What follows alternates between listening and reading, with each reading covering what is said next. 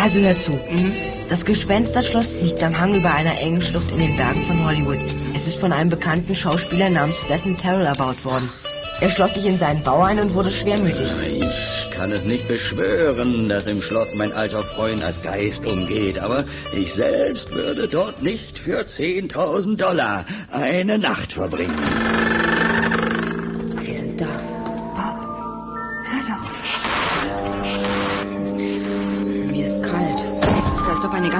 Gespenster vorüberfliegt. Jemand hält mich fest! Ich! Vom Unbehagen bis zur panischen Angst. Der Spuk jagte alle hinaus. Dort.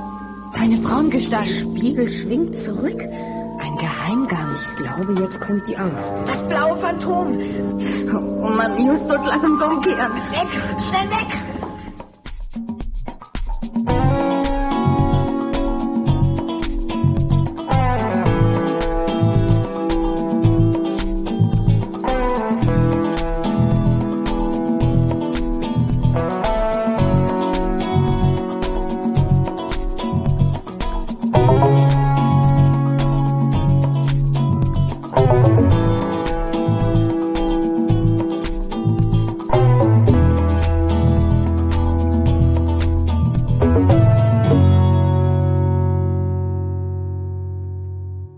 Alfred Hitchcock hat zur Klärung unwahrscheinlicher Ereignisse Helfer bekommen. Die drei Fragezeichen, hinter denen sich die jungen Detektive Justus, Peter und Bob verbergen. Wer könnte ein Interesse daran haben, den Spuk im Schloss zu veranstalten? Wer möchte unbedingt Besucher vom Schloss fernhalten? Zusammen mit seinen Freunden versucht Justus dem Geheimnis auf die Spur zu kommen. Werden sie es schaffen, sich als jüngste Detektei ihre Sporen zu verdienen? Wird es ihnen gelingen, das Geheimnis des Gespensterschlosses aufzuklären? 27. Januar 2019. Die erste Folge, die Zentrale, wird freigeschaltet. Da habe ich meinen entzückenden Finger auf den Button gedrückt und die Folge war in der Welt draußen. Das ist jetzt fünf Jahre her. Und die allererste Folge, die wir damals bei die Zentrale besprochen haben, war auch die allererste, die drei Fahrzeugen-Folge, nämlich das Gespensterschloss. Das war ja damals nur mit Benjamin Kaspar und mir, Thomas Freitag. Und unser dritter Mann, der fehlte damals. Der kam dann erst in Folge 2. Weil, aus welchen Gründen auch immer, ich weiß es gar nicht mehr. Seit diesen fünf Jahren muss ich mir immer wieder von unserem dritten Mann Oliver Hecker anhören. Oh, das Gespensterschloss, meine Lieblingsfolge. Ich würde die auch so gerne mal besprechen. Ich liebe diese Folge. Und da habe ich gedacht, weißt du was, Olli? Nach fünf Jahren können wir das nochmal machen. Wir kehren heute zurück ins Gespensterschloss. Und jetzt habe ich so viel über ihn geredet. Ich begrüße ihn einfach mal. Hallo Olli. Ich freue mich drauf. Einen wunderschönen guten Abend. Ja, ich bin sicher, dass du dich freust. Ne? Lasst uns zusammen ins Gespensterschloss gehen. wollen, wir, wollen wir nur andeuten, dass es heute wieder ein bisschen schwierig war oder wollen wir das äh, übergehen? Also weiß ich, die Hörer denken langsam, es gibt, kein, gibt keine Tolli-Folge mehr ohne Beef äh, im, im, im, im äh, Vordergrund. Ähm, ja, war wieder ein bisschen schwierig, aber ich will es eigentlich gar nicht ansprechen. ich auch nicht. Und aber das Witzige ist, äh, allein schon mit dem in, mit dem Gedanken, dass ich weiß, okay, wir werden eh irgendwann aufnehmen und dann wird einer das bestimmt ansprechen, habe ich das auch gar nicht mehr so ernst genommen. während während das war. Achso, na währenddessen habe ich es schon noch ernst genommen. Ich dachte nur so am Ende unserer Sache, na spricht es jetzt noch mal einer an oder schreibe ich einfach ja, wir sehen uns ja nachher im, äh, wir, wir, wir verbinden uns ja, wenn ich was gegessen habe. Und dann dachte ich, okay, jetzt hast du die Katze aus. Egal. Äh, versteht keiner, weil wir das nicht erklärt haben, von daher. Wobei ich aber sagen muss, Olli, vielleicht ist es doch ganz gut, dass wir es online heute aufmachen, weil es ist ja jetzt gerade äh, so bitterkalt geworden. Oh ja. Draußen ist ja, ist ja Blitzeis. Ja, ist richtig, richtig glatt. Und du als Motorradfahrer, da hätte ich mir dann doch wahrscheinlich Vorwürfe gemacht, wenn du jetzt doch hierher gekommen wärst. Vielleicht wäre ich gar nicht angekommen, ja. Ja, genau. Und die S-Bahn streikt auch gerade hier. Ihr wisst ja, Deutsche Bahnstreik ist, ist die Berliner S-Bahn von betroffen. Und die Bauern machen die äh, Autobahn zu. Also das ist wirklich eine ganz verrückte Woche gerade, die wir haben. Ganz verrückte Woche, ja. Es ist aber kein Grund, äh, es online zu machen, wenn du hättest doch vorbeikommen können. Gut, äh, das war's für heute. Vielen Dank fürs Zuhören. Äh, nein, bitte auch nicht falsch verstehen. Es ist hier keine offizielle, dezentrale Jubiläumsfolge, weil das geht natürlich nicht äh, nur zu zweit. Da brauchen wir dann natürlich auch noch Benjamin mit an Bord. Das ist einfach nur so eine kleine, kleine Vorsonderfolge, äh, wo wir uns nochmal ins Gespensterschloss begeben. Ich stehe ja so auf sowas, ne? Ich finde das ja immer geil. So, ich bin so ein Jubiläumsgeiler. Also, wie soll ich sagen, ich bin auf Jubiläen geil. Ich bin immer so einer, wenn dann sowas ist wie fünf Jahre oder zehn Jahre, dann möchte ich auch immer, dass genau an dem Tag was kommt, weißt du? Ich glaube, wir haben schon vor zwei Jahren oder so mal drüber gesprochen, so, boah, wenn es im Podcast fünf Jahre gibt, dann gehen wir nochmal ins Geschwänzerschloss. Mal für unsere Hörer gefragt, ist denn heute auch wirklich der 27. Januar 2024 oder ist heute ein anderes Datum? Welches Datum haben wir denn heute, wenn ich fragen darf? Also ich sag mal so, ich probiere alles, dass diese Folge auch wirklich am 27. erscheint. Okay. Ja, das ist, äh, deswegen, da muss ich auch wirklich ein bisschen tu was tun, denn ich schneide ja gerade auch parallel die Folge mit Leonie, die wir Ende November schon aufgenommen haben. Olli, ich hole dich jetzt einfach mal ins Boot. Das Gespensterschloss. Ja. Du hast es, glaube ich, schon öfter mal gesagt. Warum oder beziehungsweise ist das deine Lieblingsfolge? Das ist meine absolute Lieblingsfolge. Kann natürlich daran liegen, dass es auch die allererste drei Fragezeichen Folge ist, die ich gehört habe. Und an der stimmt meiner Meinung nach jetzt als normaler, für den normalen Hörerkonsumenten alles. Die Stimmung finde ich super. Das Thema Grusel finde ich sowieso immer klasse. Die komplett von A bis Z von jedem die schauspielerische Leistung ist tadellos und ähm, es ist mega spannend. Gruselig jetzt nicht mehr so. Ich fand es auch als Kind nie wirklich gruselig, weil ich habe auch damals parallel ja schon Larry Brent, Larry Brent gehört und äh, die Nacht, äh, die Angst erwacht im Todesschloss ist denn vom Angstfaktor als Kind für mich doch ein ganz anderes Kaliber gewesen als jetzt die, das Gespensterschloss. Aber trotzdem, trotzdem großartig und was zu lachen und ähm, ja, auf die einzelnen Charaktere kommen wir dann im Laufe des äh, Podcasts hier noch zu sprechen. Aber grundlegend ist das deswegen meine Lieblingsfolge. Ich bin mal gespannt. Ich weiß noch, die Folge mit Belmin damals, als wir das Gespensterschloss besprochen haben, da waren wir über zwei Stunden. Ich bin gespannt, ob wir das heute auch schaffen oder ob wir drunter bleiben. Nach jetzigen Schätzungen meinerseits würde ich sagen, wir bleiben drunter. Das würde mich freuen. ja, ja, gut. Blitzeis, äh, S-Bahn-Streik, es ist schon spät. Na gut, ich bin ja mit Okay. meinem Arsch jetzt in meinem warmen Zuhause, oder kann es draußen so vier Blitzeis sein, wie will. Denn der Olli hat jetzt äh, die Vorzüge des Online-Aufnehmens äh, schätzen gelernt. So schnell geht das manchmal, ne? Ja. Sich jahrelang mit Händen und Füßen gewehrt, einmal gemacht hat, funktioniert. Jetzt am besten immer mit dem dicken Arsch zu Hause bleiben, ne? Ja, vollkommen richtig. Und immer wurde mir gesagt, Olli, wir müssen mal online. Olli, auch du musst mal online. Und an dem Tag, wo Olli dann online will, will der andere nicht online. So, jetzt haben wir die Katze aus dem Sack gelassen, warum es heute der Anfang etwas schwierig war. Okay, aber Olli, vielleicht, damit du es mal verstehst und vielleicht hätte ich heute deine Gesellschaft sogar geschätzt, weil mir geht's heute nicht so gut. Okay, okay, okay ähm, 20 Jahre lang hattest du Zeit, meine Gesellschaft zu schätzen. Immer hast du mich gehasst. ja.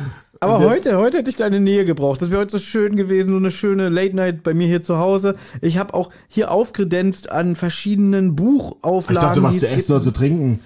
Nee, das hättest du mit dir mitbringen können. Ja? Ach, großartig, Mensch, was für ein Komfort. ja, wollte ich mit dir hier die verschiedenen Buchcover durchgehen. Aber Hier, die natürlich ich das- doch. Ja, ich habe natürlich hier das alte Algarasch-Cover. Ich habe die Neuauflage mit dem Cover von Andreas Ruch, ja. Ich habe hier meine Taschenbuchausgabe von 1999 und ich habe sogar, ich habe sogar ein amerikanisches Buch von The Three Investigators. Oh, was ist denn das? Das sieht ja großartig aus. The Secret of Terror Castle ist im Jahr 1998 erschienen. Das ist, merkt man auch, wenn man sich das Cover hier anguckt, sehr 90s. Du wirst es wahrscheinlich erkennen. Ja doch, sieht, sehe ich, sehe ich, äh, das erinnert mich an, so ähnlich waren die fünf Freunde Europa Plattencover. Ja, aber die neuen schon. Das ist ja wirklich so Ende 90s, das sieht man hier. Ich weiß jetzt nicht, es kann jetzt natürlich sein für die Hörer, die damals Folge 1 gehört haben, von uns, weil ich habe jetzt nicht nochmal in die Folge reingehört, die ich mit Benjamin aufgenommen habe. Das heißt, ich nehme an, ich werde wahrscheinlich heute nochmal genau den gleichen Scheiß erzählen wie damals. Jetzt weiß ich auch nicht, ob ich damals genau diese ganzen allgemeinen Fakten runtergerattert habe, aber ich mache es trotzdem, weil du warst ja damals nicht dabei, es interessiert dich bestimmt brennend. Ja, auf jeden Fall. Genau, und da sind wir schon in der Kategorie. Allgemeines. Übrigens, bevor du anfängst, möchte ich es nicht versäumen, mich dafür zu bedanken. Du hast wirklich ganz großartig hier die, die, die Fakten und Notizen für mich vorbereitet. Hast mir auch ein paar Fragen äh, äh, reingeschrieben, über die ich mir ein paar Gedanken machen soll. Also ich muss sagen, sehr großartig. Und tatsächlich hast du hier auf eine Sache aufmerksam gemacht, auf einen Fehler, da kommen wir erst drauf zu sprechen, wenn es auch soweit ist, der mir nicht aufgefallen ist. Und es hätte mir als Kind eigentlich schon auffallen müssen. Da bin ich aus allen Wolken gefallen. Ja, da bin ich aber mal gespannt. Also, es ist Buch Nummer eins. Der Autor ist Robert Arthur. Veröffentlicht wurde das Ganze in den USA im Jahre 1964 beim Random House Verlag. Die deutsche Veröffentlichung war im Jahr 1968. Da es mal wieder ein amerikanisches Buch ist, hat man schon lange nicht mehr in diesem Podcast, lautet der Originaltitel Alfred Hitchcock and the Three Investigators, The Secret of Terror Castle.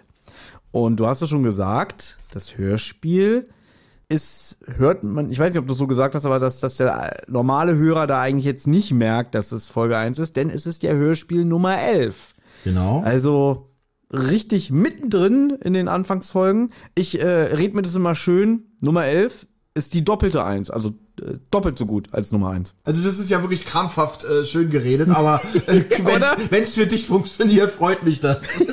ich, muss das irgendwie, ich muss mir das schön reden, dass das erst so spät äh, kommt, ne? Es gibt tatsächlich diesen, ganz, Entschuldigung, dass ich unterbreche, es gibt tatsächlich diesen, diese ganzen Fakten, die ja im Buch auf die Eröffnung und auf die Gründung des Detektivbüros hinweisen, die gibt's als Hörspiel ja gar nicht, weil das ist ja Folge, wie wir uns erinnern, der Superpapagei Folge 1. Und äh, ja, da sind sie einfach schon gestandene Detektive. Aber der Superpapagei ist zumindest im amerikanischen Original die Folge 2. Ja. Und bei uns in Deutschland war es erst Buch Nummer 8.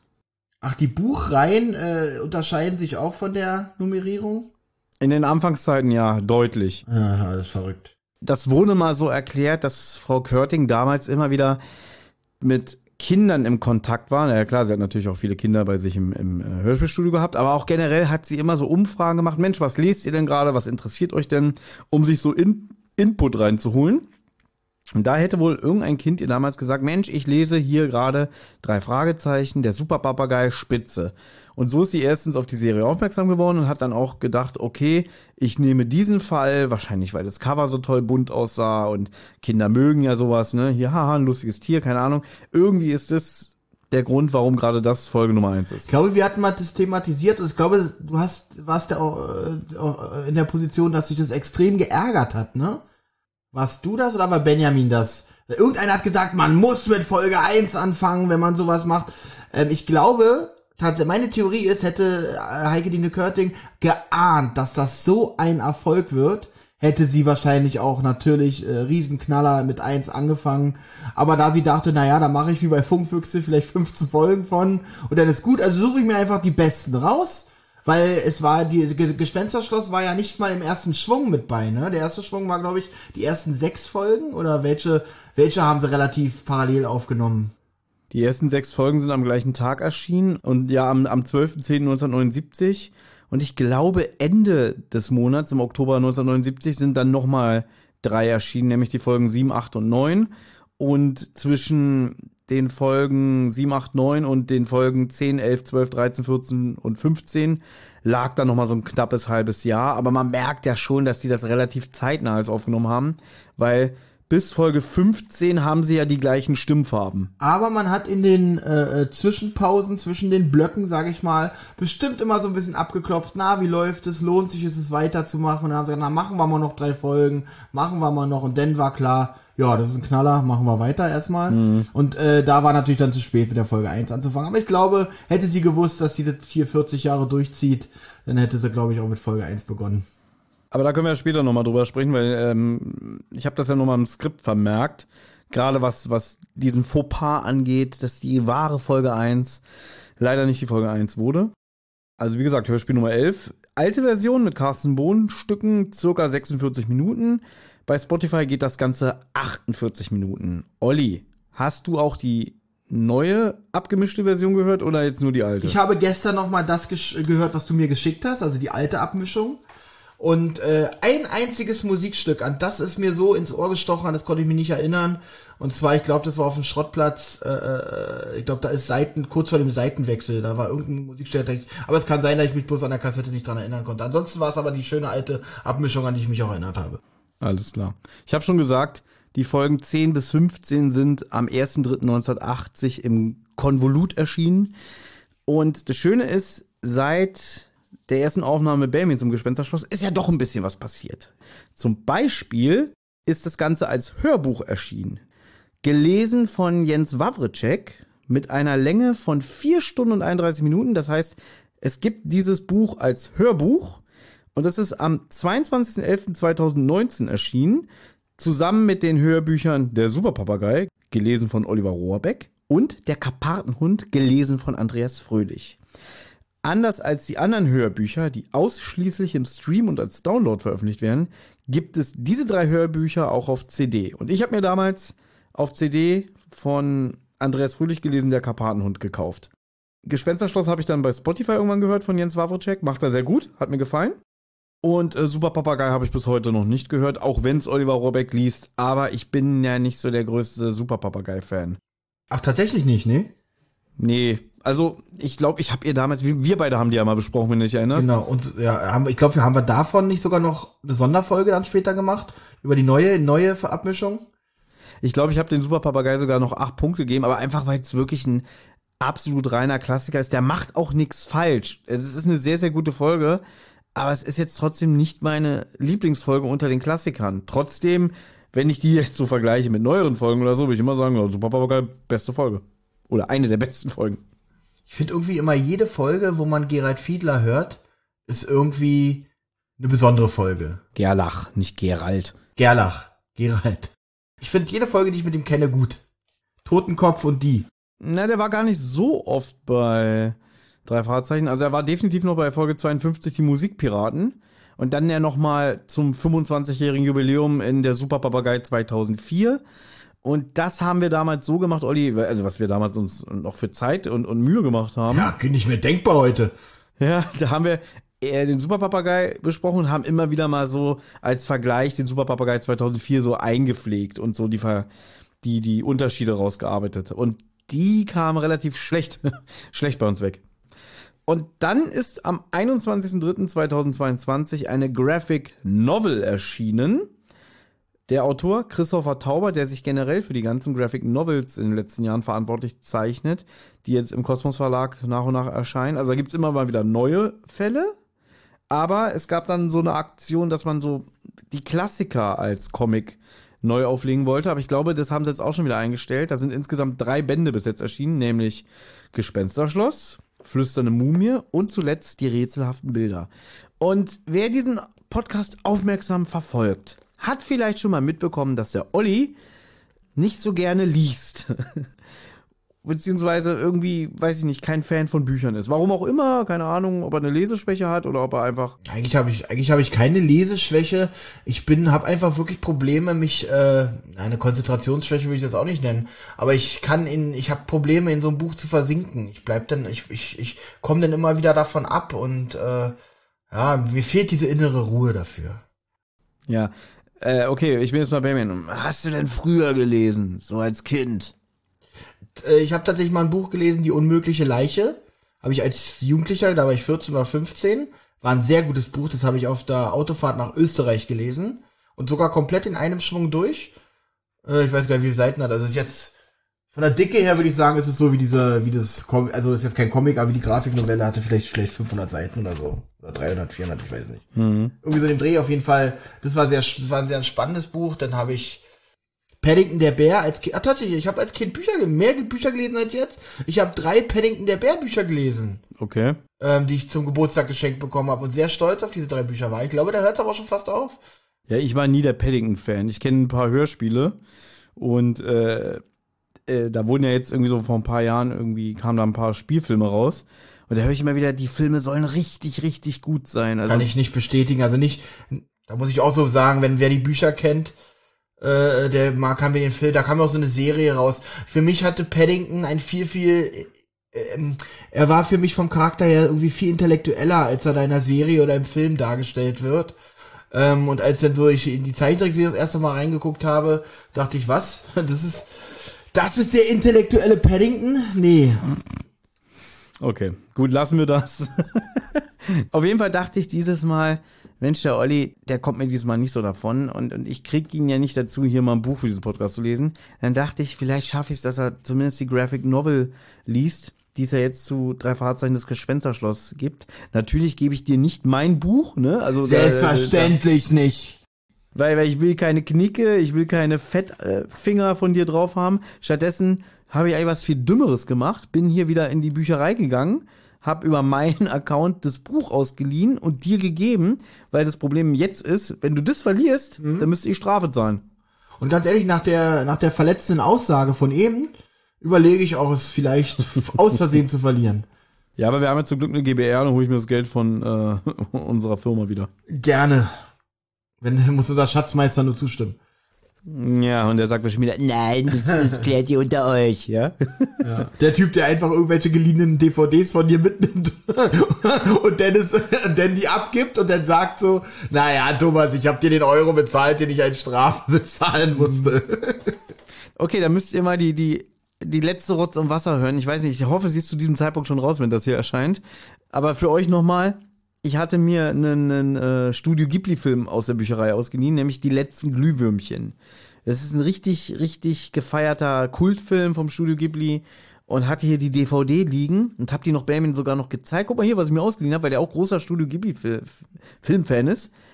Und dann hatten wir an dem Tag ja auch eine Aufnahme und dann wart ihr beide weg und ich suche diese DVD, weil ich musste die nächsten Tag abgeben. Weil wenn ich, und ich konnte es auch nicht mehr verlängern. Man kann ja irgendwie hier auf der Webseite von den äh, Berliner Bibliothekenverbund maximal zweimal ausgeliehene Sachen verlängern und sie war schon zweimal verlängert. Und ich suche hier und suche hier und denke, sag mal, bist du bekloppt? Hab wieder an meinen eigenen Verstand gezweifelt. Ich schreibe Benjamin eine Nachricht, kannst du mal bitte, weil ich kenne ihn ja, schreibe ihm eine Nachricht, kannst du mal bitte gucken? Nö, in meinem Rucksack ist nichts. Da habe ich sogar noch dir geschrieben und dachte, hast du die vielleicht mit eingepackt, Olli? Nein. Und Benjamin so, ja, keine Ahnung, such doch mal, äh, guck doch mal unter der Couch oder hinter den Schränken. Habe ich sogar gemacht, ja. Und nächsten Tag schickt er mir eine Nachricht, hast du die DVD gefunden? Ich so, nein. Und dann fällt ihm plötzlich ein, ach, ich hatte ja noch einen Beutel. Hm, ja, jetzt bin ich aber arbeiten. Dann hat er hier seiner italienischen Freundin eine Nachricht geschickt. Und dann warte ich so und denke, wann kriege ich denn endlich eine Nachricht? Und dann frage ich so, na, was ist denn? Ja, sie liegt noch im Bett, sie hat gerade keine Lust aufzustehen. bin ich auch wieder fast ausgerastet. Und dann kriege ich so ein Bild über WhatsApp von ihm weitergeleitet. Und was war in seinem Scheißbeutel? Hm, vielleicht die DVD? Die DVD. Und dann hat er gesagt, er gibt es bei sich in der Nähe bei einer Bibliothek ab. Das Ding ist aber halt, das ist hier so kompliziert in Berlin, wenn ich jetzt nicht in die Bibliothek was zurückbringe, aus der ich es ausgeliehen habe, sondern äh, in irgendeine andere Bibliothek aus einem anderen Bezirk, da muss man so einen Euro Bearbeitungsgebühr bezahlen. Und Benjamin so, naja, ich geb dir dann den Euro wieder, ich bin ja nicht so. Wo ich so denke, ich habe nichts gemacht, das ist nicht meine Schuld. Und der tut so irgendwie, ja Thomas, ne, mach dir keine Sorgen, du hast zwar Scheiße gebaut und keine Ahnung. Aber es ist ja witzig, dass du sagst, es ist sehr kompliziert, wenn man das woanders abgibt, muss man Euro Strafe zahlen. Ich meine, ich war früher in den 90ern auch ab und zu meiner Bibliothek und da musste ich es tatsächlich genau in dieser Bibliothek wieder abgeben. Da konnte ich das nicht, da ging es gar nicht, Sachen ganz woanders abzugeben. Mhm. Also von daher ist es, ist es schon eine Vereinfachung jetzt, äh, was das System der Büchereien angeht. Das ist ein bisschen lockerer geworden. Cooler geworden, ein bisschen cooler geworden, ja. Auf jeden Fall ist die Illustratorin von, diesen, von dieser Graphic Novel äh, eine Ines Kort. So, Olli. Ja, Thomas. Wir können gleich eigentlich mit dem mit der Graphic Novel äh, starten, beziehungsweise die so ein bisschen mit einbinden. Ja. Hast du sie gerade in der Hand? Ich habe sie gerade jetzt, jetzt habe ich sie in der Hand. Sehr gut. Dann fangen wir doch einfach da an, jetzt mit die Cover zu besprechen. Das Cover. Was fällt dir auf, wenn du oben links in die Ecke guckst? Hm, da steht erstmal, also da ist äh, äh, Alfred Hitchcocks äh, äh, äh, Gesicht wieder zu sehen. Mhm. Und drunter steht äh, Klassiker Graphic Novelle. Und das ist extrem witzig, weil bis 2005 hatte ja der Kosmos Verlag die Lizenz, das Konterfei von Alfred Hitchcock zu benutzen. Dieses markante, er guckt nachdenklich, hat so die Finger so abgespreizt äh, am, am Kinn und überlegt, ne, dieses berühmte Fingerzeigbild, was ja immer auf allen Kassetten und Büchern war. Und dann ist damals die Lizenz abgelaufen und dann hat sich der Kosmos Verlag gedacht, okay, kein Mensch kennt mehr Alfred Hitchcock, gerade nicht die Zielgruppe. Wir können es wieder abbilden. Nein, nein, nein. Dann haben sie ja damals die Lizenz nicht verlängert und haben dann, seitdem gibt's ja nicht mehr auf den neuen Büchern oder Kassetten das Konterfei von Alfred Hitchcock. Jetzt ist hier auf einmal im Jahr 2022 wieder Alfred Hitchcocks Konterfei drauf, so wie man es von 1979 von den Kassetten kennt. Druck drunter Klassiker Graphic Novel. Ich verstehe es nicht. War dafür wieder Geld da oder was? Kann es eventuell sein, dass man, äh, äh, dass man hier rechtlich nicht mehr, na, was heißt nachweisen, aber dass man hier nicht mehr sagen kann, das ist Alfred Hitchcock? Es kann auch irgendein anderer Glatzkopf sein? Naja, gut, vielleicht, dass sie das Bild noch weiter nutzen können, aber nicht mehr Alfred Hitchcock als Namen benutzen dürfen, weil dann. Genau, dass sie nicht, dass sie nicht darauf hinweisen, dass Alfred Hitchcock ist, sondern einfach das Bild nutzen und keiner kann den rechtlich was, weil das ist ja, es ist wahrscheinlich was gezeichnetes, nehme ich an. Und äh, wenn, wenn, wenn Cosmos diese Zeichnung selber in Auftrag gegeben hat, aber nicht sagt, dass das Alfred Hitchcock sein soll, dann dürfen sie diese Zeichnung vielleicht wieder benutzen. Ich will nicht vorgreifen, aber im Comic sieht ja der, äh, wie heißt er, Hitfield hier, der sieht ja auch aus wie Alfred Hitchcock und da lässt man, lässt man das ja auch. Obwohl man eindeutig erkennt von der Figur her, vom Gesicht her, dass es Alfred Hitchcock sein soll.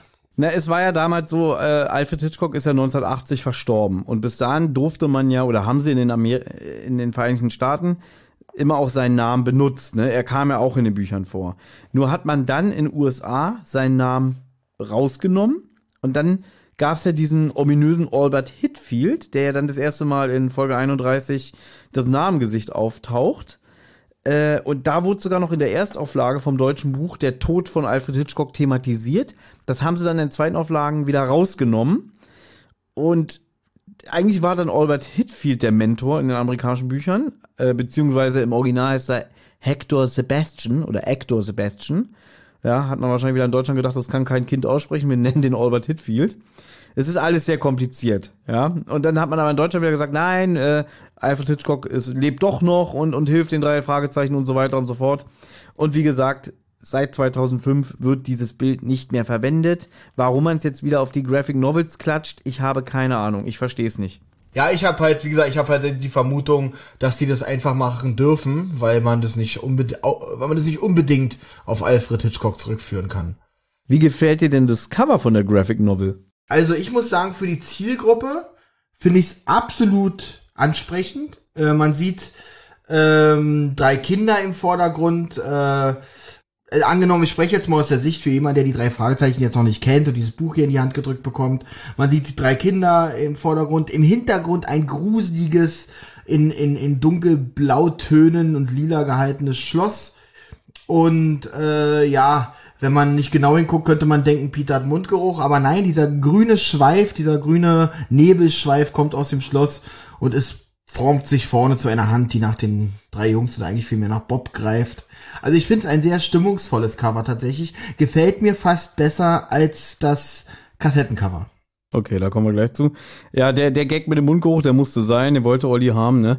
Aber ich finde diese grünliche Pranke, die da so Nebelschwaden aus dem Fenster im Hintergrund aus dem Schloss sich nach vorne windet und so nach den Jungen greift, ist mir ein bisschen zu reißerisch. Man hätte es auch weglassen können, tatsächlich. Ja, es ist jetzt, das, äh, diese Hand macht jetzt nicht das Cover aus, aber ich finde es jetzt auch nicht störend, wie du wahrscheinlich auf dem Cover natürlich unsere drei Jungs zu äh, sehen.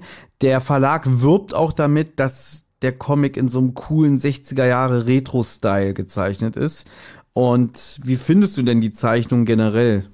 Also nun kenne ich natürlich nicht so viele Comics aus den 60ern, aber wenn ich jetzt so an, ja, so an, an Batman-Comics und so denke oder Spider-Man, dann erinnert das schon ein bisschen daran. Ich finde es aber sehr angenehm. Also ich finde, die Zeichnung schmeichelt dem Auge und es macht tatsächlich Spaß, hier durchzublättern. Ich finde die also mit anderen Worten sehr gut. Okay, da muss ich aber auch sagen, ich finde inhaltlich, weil das sich natürlich sehr an den Roman, also an, an die Buchvorlage hält, ist der Comic ein gutes Pendant, wenn man jetzt äh, sagt, ah, ich habe keinen Bock, ein Drei-Fahrzeugen-Buch zu lesen, da kann man zu dem Comic ruhig greifen, weil er wirklich schön nochmal den allerersten Fall der drei Fragezeichen abbildet und eigentlich genau die gleiche Geschichte erzählt, nur halt, weiß ich nicht, zugänglicher. Also für dich war es ja anscheinend. Einfacher portioniert. Genau, richtig. Was mir nicht so gefällt, ist Justus, weil. Optisch? Ich finde, optisch, weil so durch die Augenstellung und so durch die Kopfform des Gesichts, für mich sieht er aus wie so ein kleiner asiatischer Junge und so stelle ich mir Justus halt nicht vor. Ich muss ganz ehrlich sagen, ich komme mit der Optik von Justus hier tatsächlich klar. Also ich könnte mir so vorstellen, ja, asiatischer Touch, aber hat auch irgendwie was Kluges, was Intelligentes, finde ich, so in seinem Ausdruck und so. Also ich komme mit seiner mit seinem Ausdruck ja komplett klar. Jetzt gucke ich mir die anderen beiden nochmal an. Mit Bob komme ich nicht klar, weil den hatte ich tatsächlich mit dunklen Haaren definitiv in meinem Kopf gehabt. Also wenn ich ihn in meinem Kopf gezeichnet habe. Peter, ja, Peter kommt hin. Ja, Peter hat so ein, so ein langes Gesicht. So, der sieht mm, so. Der recht äh, der könnte, hochkant. in Hochkant, genau. Justus hat ein äh, viereckiges Gesicht und Bob sieht einmal, Bob sieht eigentlich, doch, so habe ich mir den schon vorgestellt, weil ich ja als Buchleser weiß, dass er blond ist. Und Bob äh, trägt auch eine Brille, das ist klar, ja? Ja. Okay, weil da war ich mir auch manchmal nicht sicher. Ja, die, die in den neuen Büchern variieren sie mal. Da trägt er eigentlich meistens Kontaktlinse, aber manchmal greift er zur Brille, weil, weiß nicht, hat er Augenschmerzen oder so, keine Ahnung. Ja. Dann kommen wir jetzt noch zum Klassiker schlechthin, das Alga Rush Cover. Da muss ich ja sagen, dass äh, dieser Turm hier vorne rechts auch sehr gut getroffen ist bei der Graphic Novel. Also ich glaube, den hat man da einfach, ich will nicht sagen abgepaust, aber ich wollte gerade sagen, das Schloss sieht generell eigentlich vom Stil her wie von Aiga Rush aus, muss ich sagen. Genau. Und ja, ich weiß, man kann über das Cover ein bisschen streiten. Also ich mag das Schloss, das ist visuell gut. Ein bisschen albern ist dieser weiße Geist. Das hat Bamin, glaube ich, damals auch gesagt, wo wir das besprochen haben. Das ist ihm zu kindisch. Ja, so nix sagendes Schloss einfach so, äh, was da so geheimnisvoll rumsteht, ist doch ein bisschen unheimlicher, als wenn, ach so, ist ein Spukschloss, weil da steht ein Geist im Eingang. Ja, aber ganz ehrlich, als ganz junges Kind, also ich wollte gerade sagen als Kleinkind, aber wann habe ich das zum ersten Mal gehört, mit acht oder neun, da hat's mich natürlich nicht gestört. Da fand ich halt einen Geist für ein Gespensterschloss einleuchtend. Ganz ehrlich, als ich die Folgen als Kind gehört habe, hat mich so vieles nicht gestört, womit ich jetzt gezwungen bin, mich in diesem Podcast hier zu befassen und, und, und, und die ganzen Hundehaufen unterm Schnee vorzuholen. Ja, die Wiese sah so schön, so schön weiß aus, ja. Und jetzt, jetzt durch diesen Podcast trete ich in diese ganzen Hundehaufen. Du arme Sau, dass in du musst. so, und dann gibt's noch ein Cover, das müsstest du auch sehen, wenn du den Wikia, den Fandom-Eintrag, äh, dir anguckst. Nämlich, man hat ja dann, als man hier die das Buchformat umgestellt hat, als man vom Hardcover auf dieses Flexi-Cover umgestellt hat, die Bücher sind jetzt ein bisschen größer, optisch anders gestaltet und dann hat man nochmals Gespensterschloss 2021 neu gestaltet, nämlich von Andreas Ruch. Das Schloss ähnelt wieder sehr dem von Iger Rush, außer von den Farbtönen und von der Stimmung. Nur dieses Mal ist der Geist riesengroß wie Godzilla und schwebt im Hintergrund über den Schloss und greift nach dem Beobachter. Aber hat in dem Sinne für mich jetzt den gleichen Effekt wie in dem ersten Cover. Ähm, irgendwie zu kindisch, weil hätten sie wenigstens eine andere äh, dämonische Gestalt oder irgendwas genommen oder ein Skelett oder irgendwas, aber tatsächlich so ein, so ein Bettlakengeister zu nehmen, finde ich doch ein bisschen, ähm, ja, ein bisschen zu albern. Ich find's konsequent, weil es ist halt schon eine Verbeugung vor Algarasch und trotzdem den modernen Sehgewohnheiten angepasst und äh, ja, also es ist jetzt nicht modern, es ist auch retro, so vom, vom Stil, aber halt ein bisschen überarbeitet, weißt du? Und trotzdem ist man Algarasch treu geblieben. Ich finde das Cover okay. Also ich würde natürlich dann auch das von Algarasch wieder vorziehen, aber ich sag jetzt nicht, das ist nicht mein drei Fragezeichen, das will ich nicht. Also ich, ich mag's. Die Sprecherinnen und Sprecher. Ja, und zwar haben wir hier den guten alten Peter Pasetti natürlich als Erzähler alias Alfred Hitchcock, Oliver Rohrbeck, Jens Wawritschek, Andreas Fröhlich, die gute alte Karin Lieneweg, ja, die natürlich von Anfang bis aktuell jetzt auch noch dabei ist, und Wolf Rathjen alias Stephen Terrell, den wir zuletzt in unserer Gruselserie gehört haben, die wir auch besprochen haben. Da war er auch wieder, da war er wieder hervorragend. Andreas von der Meden in einer großartigen Doppelrolle als Skinny Norris und als Morton. Und wir haben Horst Breitler als Charles Grant. Mein witzigster Charakter hier eigentlich in dem, Ja, der in dem Hörspiel. Das ist der- großartig, oder? Ach so, ja. Aber das zählt nicht. Ein relativ überschaubarer Cast, tatsächlich.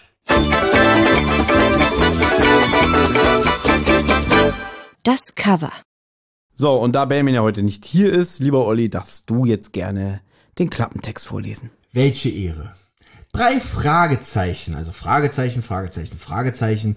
Das ist das Firmenzeichen der drei jungen Detektive Justus, Peter und Bob. Sie lösen ihre Fälle vorwiegend mit Köpfchen, aber sie verachten auch die Hilfe moderner Technik nicht. Ob die ihnen in dem, in diesem mysteriösen Fall um das Gespensterschloss und den eigenartigen Stummfilmstar St Stephen Terrell behilflich sein werden, Produzent Albert Hitfield glaubt jedenfalls fest an die Fähigkeiten der drei Detektive. Der drei Detektive.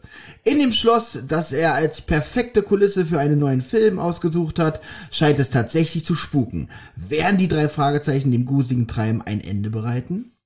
Aber es ist ganz witzig, weil du gerade das, äh, glaube ich, unbeabsichtigt gesagt hast. Wir müssen mal über die Aussprache des Namen Stephen Terrell sprechen. Also, weil ich habe ja hier auch das englische Buch liegen und im hier von der Kassette, ich habe ja hier die, wirklich die eine der alten Versionen, da steht wirklich auch in der Sprecherliste Stefan Terrell, sage ich jetzt mal, mit PH und dann einen A. Im Buch habe ich öfter, glaube ich, den Namen Steffen gesehen, also P-H-E.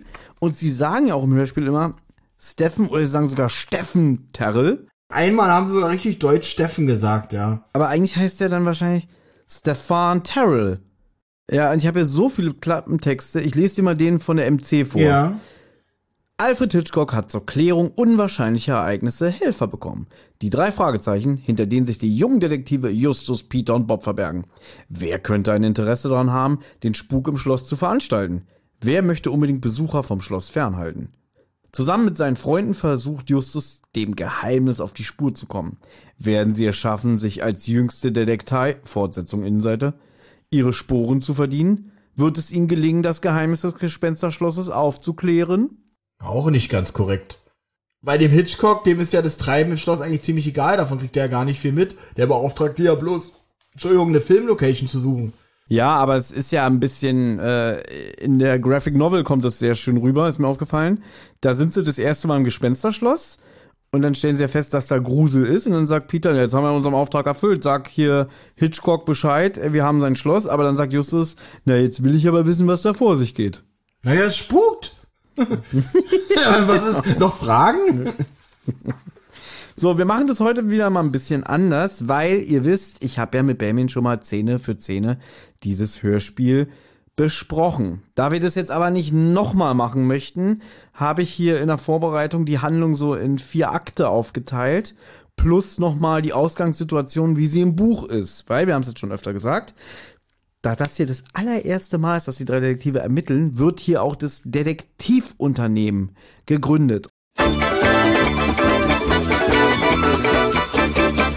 Die Folgenbesprechung. Wie hat das eigentlich alles mal angefangen? Habe ich damals alles erzählt? Benjamin hat mich alle zwei Minuten unterbrochen. Ich fange mal an, Olli, und dann kannst du gerne einsteigen, was dir da so aufgefallen ist. Ja. Nach der Gründung ihres Detektivbüros und der Verteilung der Rollen intern, in Klammern Justus als erster Detektiv, Peter als der zweite Detektiv und Bob aufgrund seines Gipsbeines, welches ihn stark handicapt,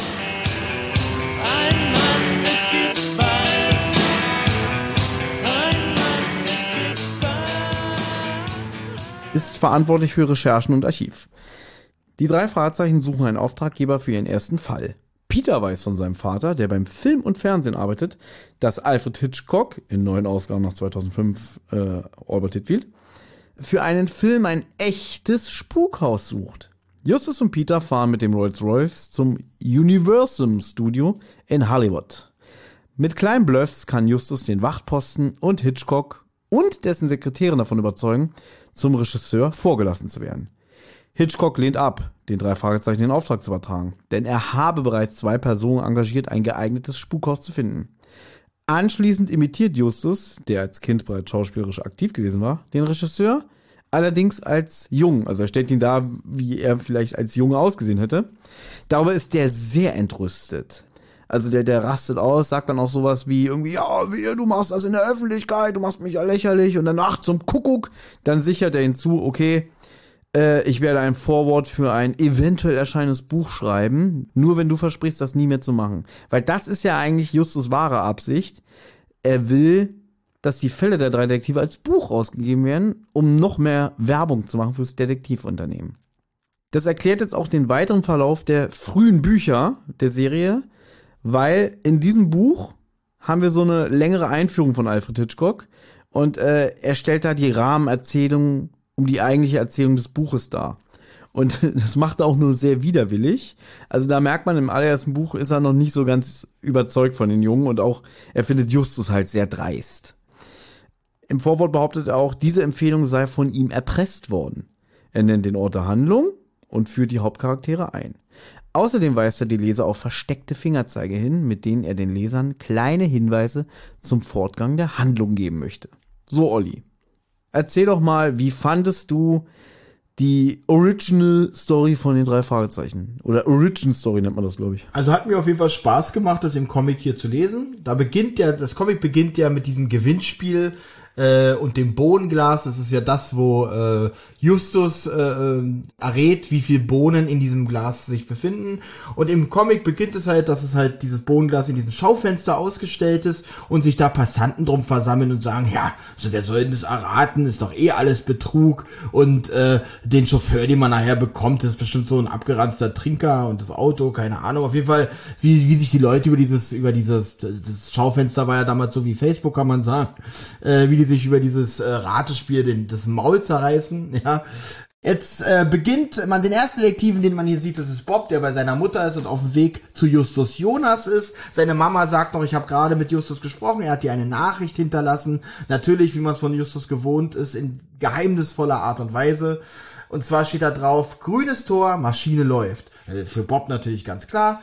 Ähm, und somit bekommt der Comicleser auch gleich äh, das erste, äh, die erste Geheimtür, das erste Geheimtor zu sehen. Und zwar so irgendwie mit grünem Graffiti besprühter Teil des Zauns, ist in Wirklichkeit das geheime Tor zur Zentrale. Äh, dort angekommen sieht man äh, Peter an der Druckmaschine, der gerade Visitenkarte druckt. Und äh, äh, Bob natürlich stolz eine präsentiert. Den Text kennen wir ja alle mittlerweile. Und Bob so, na, ich sehe hier nur zwei Detektive. Und dann meint Justus, ja, du, dich habe ich jetzt erstmal abgestellt für Recherchen und Archiv. Wegen deinem Gipsbein bist du ja ein bisschen gehandicapt. Aber das kann man ja später ändern, was glaube ich bis heute nie geschehen ist. das ist so geblieben. Kann aber auch sein, dass er einfach die erste Auflage der Visitenkarten noch gar nicht komplett alle verteilt haben nach 40 Jahren. Vielleicht haben sie ein paar mehr gemacht. Ähm, und wie du schon erwähnt hast, Peters äh, Vater hat den Fall von seinem Arbeitskollegen übermittelt bekommen. Jetzt wollen sie sich natürlich an Onkel, an, äh, Quatsch, an Onkel Hitfeld sage ich ja schon an, an, ich sage jetzt Alfred Hitchcock, weil er ist ja hier nur als Platzhalter genannt. Wir nennen ihn Alfred Hitchcock, weil wir sind damit aufgewachsen. Für uns gibt's hier kein Hitfield. Genau. Beim Telefonat äh, mit dem Studio sind sie schon bei der Sekretärin abgeblockt, die sie aus der Schule kennen und sich keine große Hoffnung machen, an der vorbeizukommen. Also muss halt ein Plan her. Sie fahren direkt zum Studio äh, und äh, der Pförtner will sie natürlich erstmal nicht reinlassen, weil wir sind die schon, auch wenn sie schön mit dem Rolls Royce, den sie ja gewonnen haben, vorgefahren sind, reicht das nicht aus. Sie wird lustig, wie sie da vor dem Pförtner stehen und Justus hier schon ein bisschen überschwollen sagt, was hemmt unseren Fortgang? Ja, sagt er so zu Morten. Er, er bläst da schon so die Backen auf und imitiert halt Hitchcock. Und äh, das ist ja auch kalkuliert, ne? Und guckt so aus dem Fenster raus von diesem feinen Wagen. Ne? Und da wird er schon so das erste Mal so skeptisch, so, äh, äh, äh, ja, wer bist du denn und alles, ne?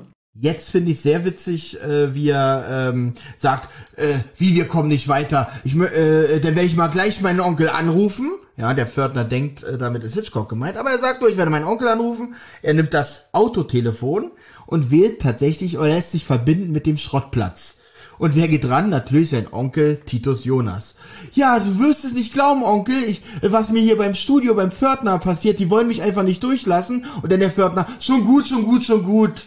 Ihr könnt passieren. Dann lässt der Pförtner sie durch, ja. Und der Clou hier dran, Justus hat nicht gelogen. Er hat ja seinen Onkel angerufen, hat ihm gesagt, mhm. was hier gerade passiert.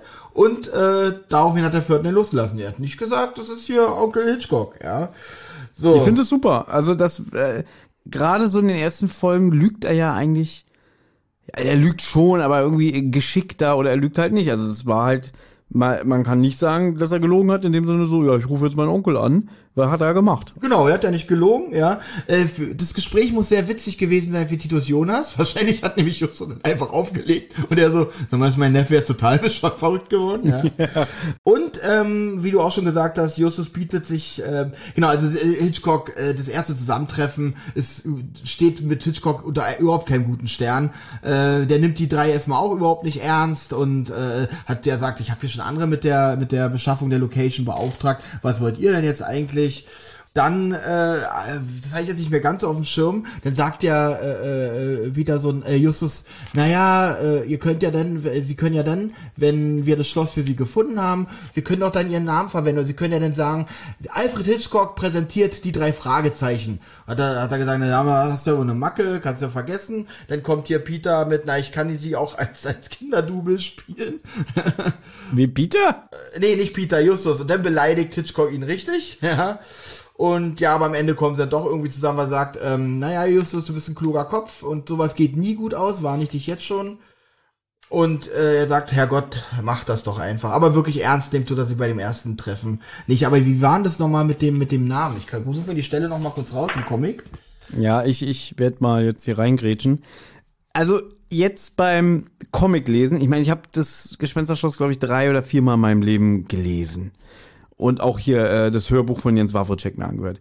Und da habe ich jetzt auch so gedacht, so, der lässt sich aber ganz schön leicht überrumpeln. Ich meine, da kommen so zwei Jungs an und sagen irgendwie, ja, wir haben Detektivunternehmen gegründet, wir fänden es toll, wenn sie Vorwörter schreiben und ihr, ihr Name steht fett dann vorne drauf, das ist gute Werbung.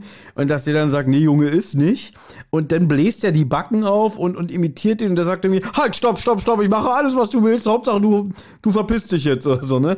Also es ist ein bisschen konstruiert. Aber es ist, ja, und auch dieser Satz muss mal wieder fallen, es ist für Kinder und es ist ja eigentlich cool, dass sie ihn so überlisten. Und äh, ja, ich finde es also auch eigentlich für eigentlich viel spannender als das Hörspiel, als der Hörspielanfang, ja äh, wo das alles so freundschaftlich abgeht und eigentlich äh, Hitchcock anruft wie so ein alter Buddy von den dreien, ja.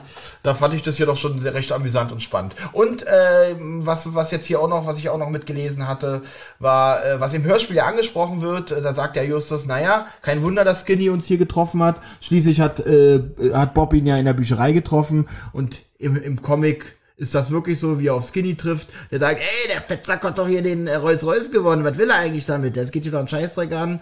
Und dann er, ja, ja, schon gut, ist ja gut, äh, lass ich euch halt in Ruhe. Mehr war auch nicht, tatsächlich. Aber hier wird's thematisiert.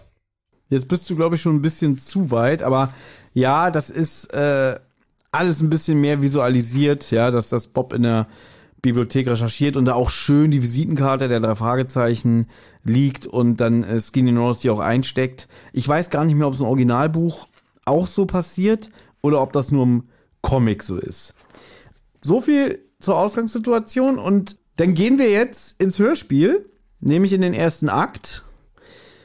Die drei Fragezeichen bekommen einen Anruf von Alfred Hitchcock. Sie sollen für seinen neuen Film ein geeignetes Schloss finden. Haben wir jetzt schon 30.000 Mal gesagt. Die drei nehmen den Auftrag gerne an. Bob recherchiert und stößt dabei auf das Spukschloss des ehemaligen Grusel-Stummfilmstar Stephen Terrell, der der Mann mit den tausend Gesichtern genannt wurde. Ja, da können wir gerne auch nochmal drauf eingehen. Habe ich damals auch mit Bam gesprochen. Äh, die Folge ist nicht so gut gealtert, wenn wir immer noch von einem Stummfilmstar sprechen. aber wir dürfen nicht vergessen, das Buch stammt halt aus den 60ern. Terrells Ruhm endete aber sehr plötzlich, als der Tonfilm aufkam. Jetzt stellte sich nämlich heraus, dass er eine hohe Fistelstimme hatte und lispelte. Und damit war seine Karriere beendet. Die Leute lachten ihn aus. Und schließlich fand man sein Autowrack oder beziehungsweise ein Autowrack im Meer und einen rätselhaften Abschiedsbrief. Terrell schrieb, die Welt würde ihn nicht lebend wiedersehen, aber sein Geist würde das Schloss nie verlassen. Jeder, der das Schloss kaufen wollte, lief verängstigt davon.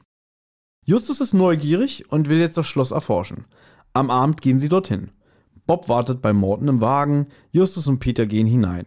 Hier finde ich übrigens sehr witzig, ähm, Morton erwähnt, äh, ich möchte übrigens nicht unerwähnt lassen, äh, die Herrschaften, dass ich ihre die Termine mit ihnen sehr abwechslungsreich und toll finde. Und Bob äh, Justus so ein bisschen äh, äh, gönnerhaft, ja, das ist toll, Morton. So, du wartest jetzt hier im Wagen, während wir da reingehen in das Gespensterschloss. Und wenn man jetzt weiß, dass es der erste Fall ist, ist es ja eigentlich noch schöner, weil man da so mitkriegt, dass er halt immer so, weiß ich nicht, so, so aufgeblasen Bonzen hin und her fährt und hier sagt, Mensch, die Jungs, die sind ja mal erfrischend. Und das ist halt auch nicht im Hörspiel, ne? Das, äh, du hast es schon gesagt, Justus gewinnt ja den Rolls-Royce, indem er so ein Glas Bohnen, äh, beziehungsweise einen großen Glasbottich schätzt, wie viele Bohnen da drin sind. Und das wird uns ja hier alles erzählt. Du hast es ja auch gerade schon schön wiedergegeben. Und im Hörspiel hat er es einfach von einem alten Klienten zur Verfügung gestellt bekommen. Stimmt. Bob wartet bei Morton im Wagen. Justus und Peter gehen jetzt ins Schloss hinein. Als sie drin sind, hören sie unheimlich Musik und eine Kältewelle erschreckt die beiden. Da kriegen sie es mit der Angst zu tun und fliehen aus dem Schloss. Wieder in der Zentrale versucht Justus herauszufinden, warum sie Angst hatten. Da können wir auch nochmal drüber sprechen. Ja, wollen wir, müssen wir unbedingt, ja. Er kommt zu dem Schluss, dass es an den Effekten lag, die sie erfahren haben. Sie bekommen noch am gleichen Abend einen mysteriösen Anruf. Und jetzt kommt schon wieder eine der ikonischsten Szenen. Ne? Der Anrufer stöhnt mit grausiger Stimme, wegbleiben, wegbleiben. Peter reagiert panisch. Justus besteht aber weiterhin darauf, den Fall zu klären. Ende Akt 1. Wie gefällt dir denn diese Einführung? Weil, wir haben jetzt schon tausendmal gesagt, es ist der erste Fall, es fehlt ja dieses komplette, die Gründung des Detektivsunternehmens. Stattdessen kommt Justus ganz normal in die Zentrale rein am Anfang, sagt, hallo Kollegen, ah, wusste ich doch, dass ihr hier drin seid. Der hat wohl harte Arbeit für Tante Mathilda gemacht und geschwitzt und die Bienen haben sich in der Zentrale versteckt, ne? Dann gibt's ein bisschen kurzen Smalltalk und dann ruft auch noch schon Alfred Hitchcock an, wo ich mir auch jetzt nochmal aufgeschrieben habe, wie nett der ist. Der ruft an, hey Justus, wie geht's euch? also, äh, wenn man bedenkt, wie er im Buch und im Comic ist, äh, ähm, ist diese Szene jetzt noch skurriler für mich. Aber ich finde sie sehr angenehm. Sie ist äh, sehr leicht, sie ist, äh, man kriegt gute Laune und sie ist auch null langweilig. Also sie ist wirklich, weil sie auch recht kurz ist. Ähm, da kommt ja dann der Anruf und mit dem Anruf geht's ja tatsächlich auch relativ schnell zur Sache. Als Kind konnte ich mir da Hitchcock gar nichts vorstellen. Ich dachte, wir hätten einfach nur ein alter Sack, der da anruft, ja. Oder, oder noch besser gesagt, warum hat der Erzähler einen Auftrag für die? Der ist doch der Erzähler. Was soll der Quatsch? Auf jeden Fall ähm, fand ich die, die Einführung wirklich sehr, sehr gut. Ich finde die Stimmung sehr schön, die ist sehr äh, locker, ja. Und es ist gerade jetzt für Kinder, glaube ich, ein schöner Start in so eine Folge. Weißt du, was ich übrigens extrem traurig finde? Ja. Ich höre ja den Bobcast, ne? Das ist ja der Podcast mit Kai Schwind und Andreas Fröhlich. Mhm. Und da hat er jetzt schon mehrmals gesagt, er hat Peter Passetti niemals getroffen. Andreas Fröhlich? Der hat immer getrennt, der hat immer alleine gesprochen, ne? Richtig, der wurde immer separat aufgenommen, äh, der war nie im Studio, wenn die da waren. Und deswegen hat der dir nie getroffen und das finde ich echt total schade. Das ist wirklich schade. Naja, ich weiß, ich sag ja immer wieder, es ist voll doof, dass es nicht die erste Folge ist und so. Aber ich muss jetzt mal sagen, weil die, diese Welt der drei Detektive hat sich mir als Kind automatisch durch das Hören der frühen Folgen so nach und nach erschlossen, ne? Weil, weiß nicht, hörst du den, den Superpapagei, da merkst du, ah, da gibt's diesen Chauffeur, oh, der kommt hier wieder vor im Gespensterschloss, der kommt dann und dann vor, ah, irgendein Klient hat den irgendwann mal den überlassen, weil sie für den was ermittelt haben und so. Also es gab ja nie so diese Folge, wo die Charaktere so richtig vorgestellt werden, so wie hier im, im Comic oder im Buch. Aber irgendwie hatte ich nie das Problem so im Nachhinein, irgendwie zu denken, äh, als Kind sowieso nicht, dass ich denke ich hätte aber gerne eine Folge, wo mir alles erklärt wird, ne? Das war mir als Kind scheißegal, da hast ja die Folgen sowieso random gehört. Genau, weil die Folgen nicht aufeinander aufbauen, glaube ich, ist es hier voll in Ordnung. Also ähm, man wird, man, man kriegt immer so ein bisschen was mit, man weiß halt von Anfang an, die drei sind Detektive, man geht auch davon aus, äh, äh dass die schon eine Weile Detektiv sind, wird ja hier auch erwähnt, weil die haben ja den Rolls Royce, wie gesagt, von einem früheren Klienten. Muss ich ganz ehrlich sagen, äh, komme ich voll mit klar. Aber jetzt habe ich eine Frage. Würdest du dir denn jetzt im Nachhinein wünschen, also dass das hier Folge 1 wäre, dass man vielleicht noch mal die Folge komplett neu einspricht? Zumindest die die die Jungs sind ja noch am Leben und können diese Rollen noch mal aufnehmen, ne? dass man das noch mal nachholt. So wie damals beim Super Papagei 2004 machst du noch mal Gespensterschloss, weiß ich nicht, 2024. Ein Teil von mir sagt, wäre schön, weil einfach, also jetzt nicht, weil ich das als Folge 1 haben will, wie gesagt, das finde ich, hat so super funktioniert, aber als Sonderfolge könnte man das irgendwie einmal machen, um für die Fans wirklich äh, äh, zu sagen, so hätte so hätte die Folge ausgesehen, wenn wir die komplette äh, Gründung der drei Detektive und äh, wie es zum Rolls Royce kommt und so alles mit berücksichtigt hätte. Weil es wird ja, die Wahrheit wird ja in keinem der Hörspiele jemals erwähnt, oder? Tatsächlich. Ich glaube, mit dem, mit dem Bohnenglas wird irgendwann mal auch im Hörspiel thematisiert, oder? Nein. Nee, okay. Obwohl, nee, nee, das wird nicht thematisiert. Nein, es wird ja immer nur von diesem Klienten gesprochen.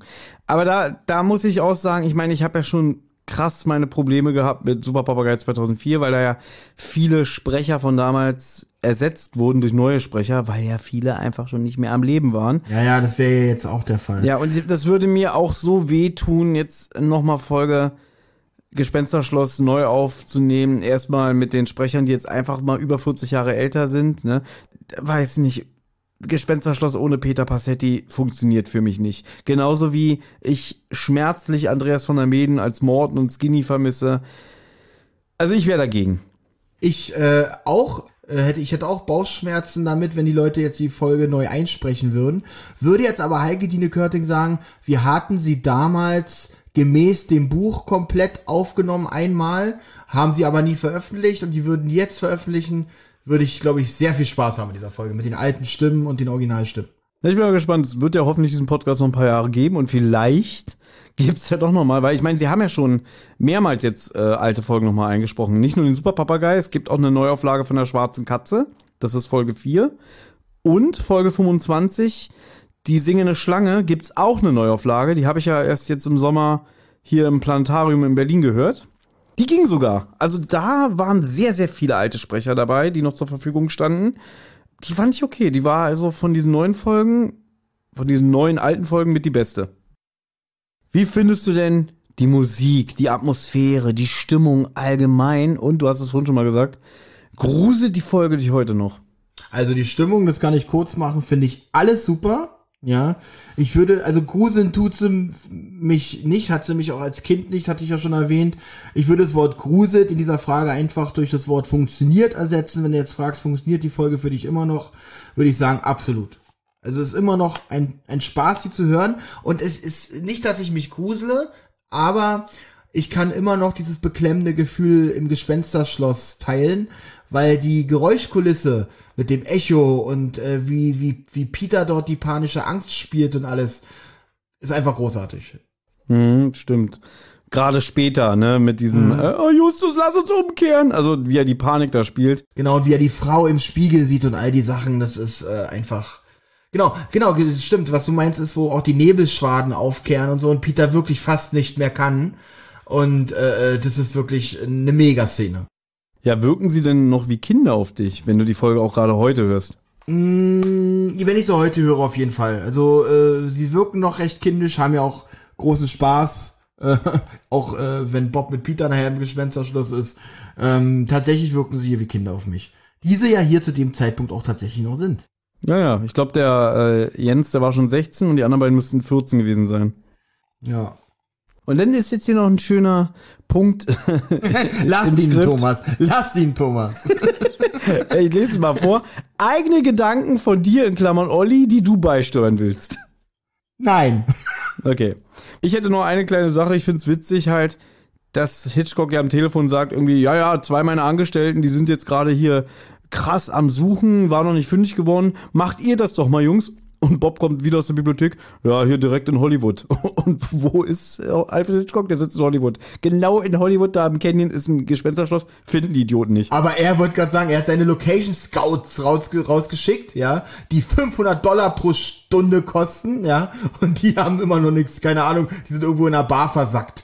Gut, wir gehen in den zweiten Akt. Den lese ich euch jetzt vor. Justus will sich an den Flüsterer wenden. Mr. Rex, der ehemalige Manager von Terrell, der alle Verhandlungen für seinen Schützling übernahm. Jetzt fahren sie dorthin, äh, man ruft wieder Morton und Morton erzählt auf der Fahrt, dass er gestern den Eindruck hatte, dass sie verfolgt wurden. Verfolgt? Wer sollte uns verfolgen? Keine Ahnung. Beim Schloss angekommen, achso, muss man ja sagen, sie fahren zwar zum Rex, aber Justus will sich nochmal das Schloss bei Tageslicht angucken. Und dann steigen sie aus und hören dann plötzlich, plötzlich, plötzlich, wie zwei schreiende und flüchtende Männer aus dem Schloss gerannt kommen. Einen von den beiden erkennen sie jetzt Skinny Norris, beziehungsweise anhand seiner Taschenlampe, die er verliert. Weil da ist nämlich ein schönes Zeichen drauf eingraviert, beziehungsweise seine Initialien, nämlich SN. Und hier kommt er dann ins Spiel SN. Hm, hört sich nach Skinny Norris an, unserem Erzfeind. So, gerade als Justus und Peter weitergehen wollen, um sich das Schloss nochmal von innen anzusehen, rollt ein Felsklotz von einer Steilwand auf die beiden, aber sie werden zum Glück nicht getroffen. Da sieht Justus am Abhang eine Person, die sich in einem Gebüsch versteckt, und er vermutet, dass es sich um Skinny Norris handelt, der den Stein ins Rollen gebracht hat. Die beiden machen sich auf den Weg den Abhang hinauf, um ihn zur Rede zu stellen. Als sie auf einem Felsvorsprung Halt machen, geht erneut eine Steinlawine ab. Justus und Peter können dieser entkommen, indem sie sich in eine Felsspalte zurückziehen. Die herunterstürzenden Steine schließen sie jedoch in der Spalte ein. Justus kann Peter und sich befreien, das macht er sehr clever. Und Morton berichtet dann, dass Skinny und sein Freund die Lawine nicht ausgelöst haben können, denn diese hätten das Gelände zu diesem Zeitpunkt bereits verlassen. Das ist nur im Buch, wenn ich mich nicht irre. Was ist nur im Buch? Ist das nur im Buch oder sagt er das Nein, auch nein, im Hörspiel? auch im Hörspiel. Da fragt doch Justus sogar noch, äh, erst, äh, erst sind die mit dem Auto ge- weggefahren und dann kam die Lawine. Sind sie sicher? Und dann sagt der äh, Morton noch, ja, ganz sicher.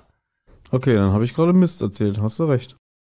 Gut, anschließend fahren die drei zu Mr. Rex, der sie zu einer Limo einlädt. Hm, auf einmal sind sie zu dritt. Hast du es gemerkt, Olli?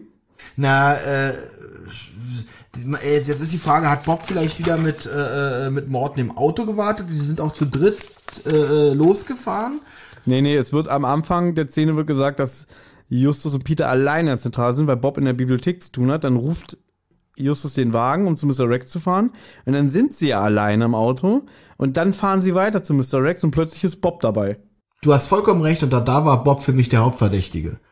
Bei Mr. Rex angekommen, befragen sie ihn nach Stephen Terrell. Rex erzählt, dass Terrell sehr zurückhaltend war und er deswegen alle Verhandlungen für ihn übernahm. Zudem würde Rex selbst auch keine Nacht in dem Schloss verbringen. Er ist sehr freundlich zu den Jungs, doch Justus fällt auf, dass seine Aussage, er habe gerade im Garten gearbeitet, unplausibel ist. Ja, weil er viel zu äh, saubere Arme hat und so eine Sache. Das ist nur im Buch. Ja, das stimmt. Das hast du recht. So, Olli. Und ich glaube, jetzt kannst du endlich einen Gag machen, der seit 15 Jahren äh, unter uns rumgeistert, aber noch nie im Podcast gefallen ist. Möchtest du es machen? Ja, sehr gerne. Die drei Detektive sehen ihn im Garten arbeiten und erschrecken leicht, als sie ihn sehen, was Stephen Terrell auch bemerkt. Nee, Entschuldigung, äh, was äh, Rex auch bemerkt. Ja, es war nicht, es war, es war nicht gelogen. es war nicht gelogen, kommen wir später, ich wollte nicht vorgreifen. Er guckt an sich runter und sagt, oh, das Messer. Ach, wisst ihr, das braucht man für die Arbeit im Garten. Und Peter Leichtert, Gott, Gott sei Dank. Und zum Morden! Und dann tötet er die drei, die Folge ist zu Ende. Ja, das ist so ein typischer Gag von uns dreien. Äh, Zieh mich jetzt hier nicht mit rein. Hallo, du, du hast genauso viel Freude an dem Witz wie ich. Ja, 2005 fand ich es ganz witzig. Aber jetzt so denke ich so, ja, okay, ich habe diesen Witz jetzt schon zum 80. Mal. So, wie findest du denn diese Stimmung, wenn Justus und Peter im Auto mit Morten sitzen und er erzählt, ja, ich hatte den Eindruck, dass wir letzte Nacht verfolgt wurden. Das finde ich zum Beispiel ist immer noch unheimlich. Also ich mag diese Stelle. Ja, weil man äh, erstens, wie gesagt, es ist Morten aufgefallen und man hat es in der Szene selber ja nicht bemerkt und auch wie er es sagt. Ich habe übrigens gemerkt, dass über unsere Spuren äh, weitere Reifenspuren sind und ich hatte auch gestern den Eindruck, dass uns jemand gefolgt ist. Ist ein bisschen unheimlich oder ein bisschen unbehaglich, möchte ich es mal nennen, tatsächlich. Äh, was mir aber auch auffällt, ist, was damals noch richtig gut gemacht wurde, diese Soundkulisse im Auto, dieses wirklich dumpfe im Auto, diese leichte Motoren, die leichten Motorengeräusche im Hintergrund, sehr gut abgemischt und vom Sound und von der Stimmung im Auto wirklich super. Also, das war noch richtig, richtig gute Soundarbeit, finde ich. Ja, wie gefällt dir denn die Szene, wenn sie verschüttet werden in dieser Höhle? Nochmal aufs, um, um auf Sound nochmal anzusprechen, finde ich sehr gut umgesetzt, ja. Äh, ein bisschen, bisschen, äh, bisschen merkwürdig finde ich, dass Peter gleich Angst hat zu ersticken, ja, obwohl die da in einer riesen Höhle sind, die auch, wie Justus dann sagt, noch tief in den Berg hineingeht, ja. Und an sich, äh, das haben wir glaube ich auch schon ein paar Mal erwähnt, äh, als Referenz auf andere Verhaltensweisen von Justus. Hier ist er noch so, als äh, äh, äh, Peter sagt, also als Peter ihn, äh, als Justus die befreit durch die durch den Hebel und den Stock äh, und Peter ihn als Genie feiert und er dann sagt, oh Gott, nenn mich bloß nicht so. Durch stetiges Üben versuche ich nur meine Fähigkeiten äh, zu entfalten.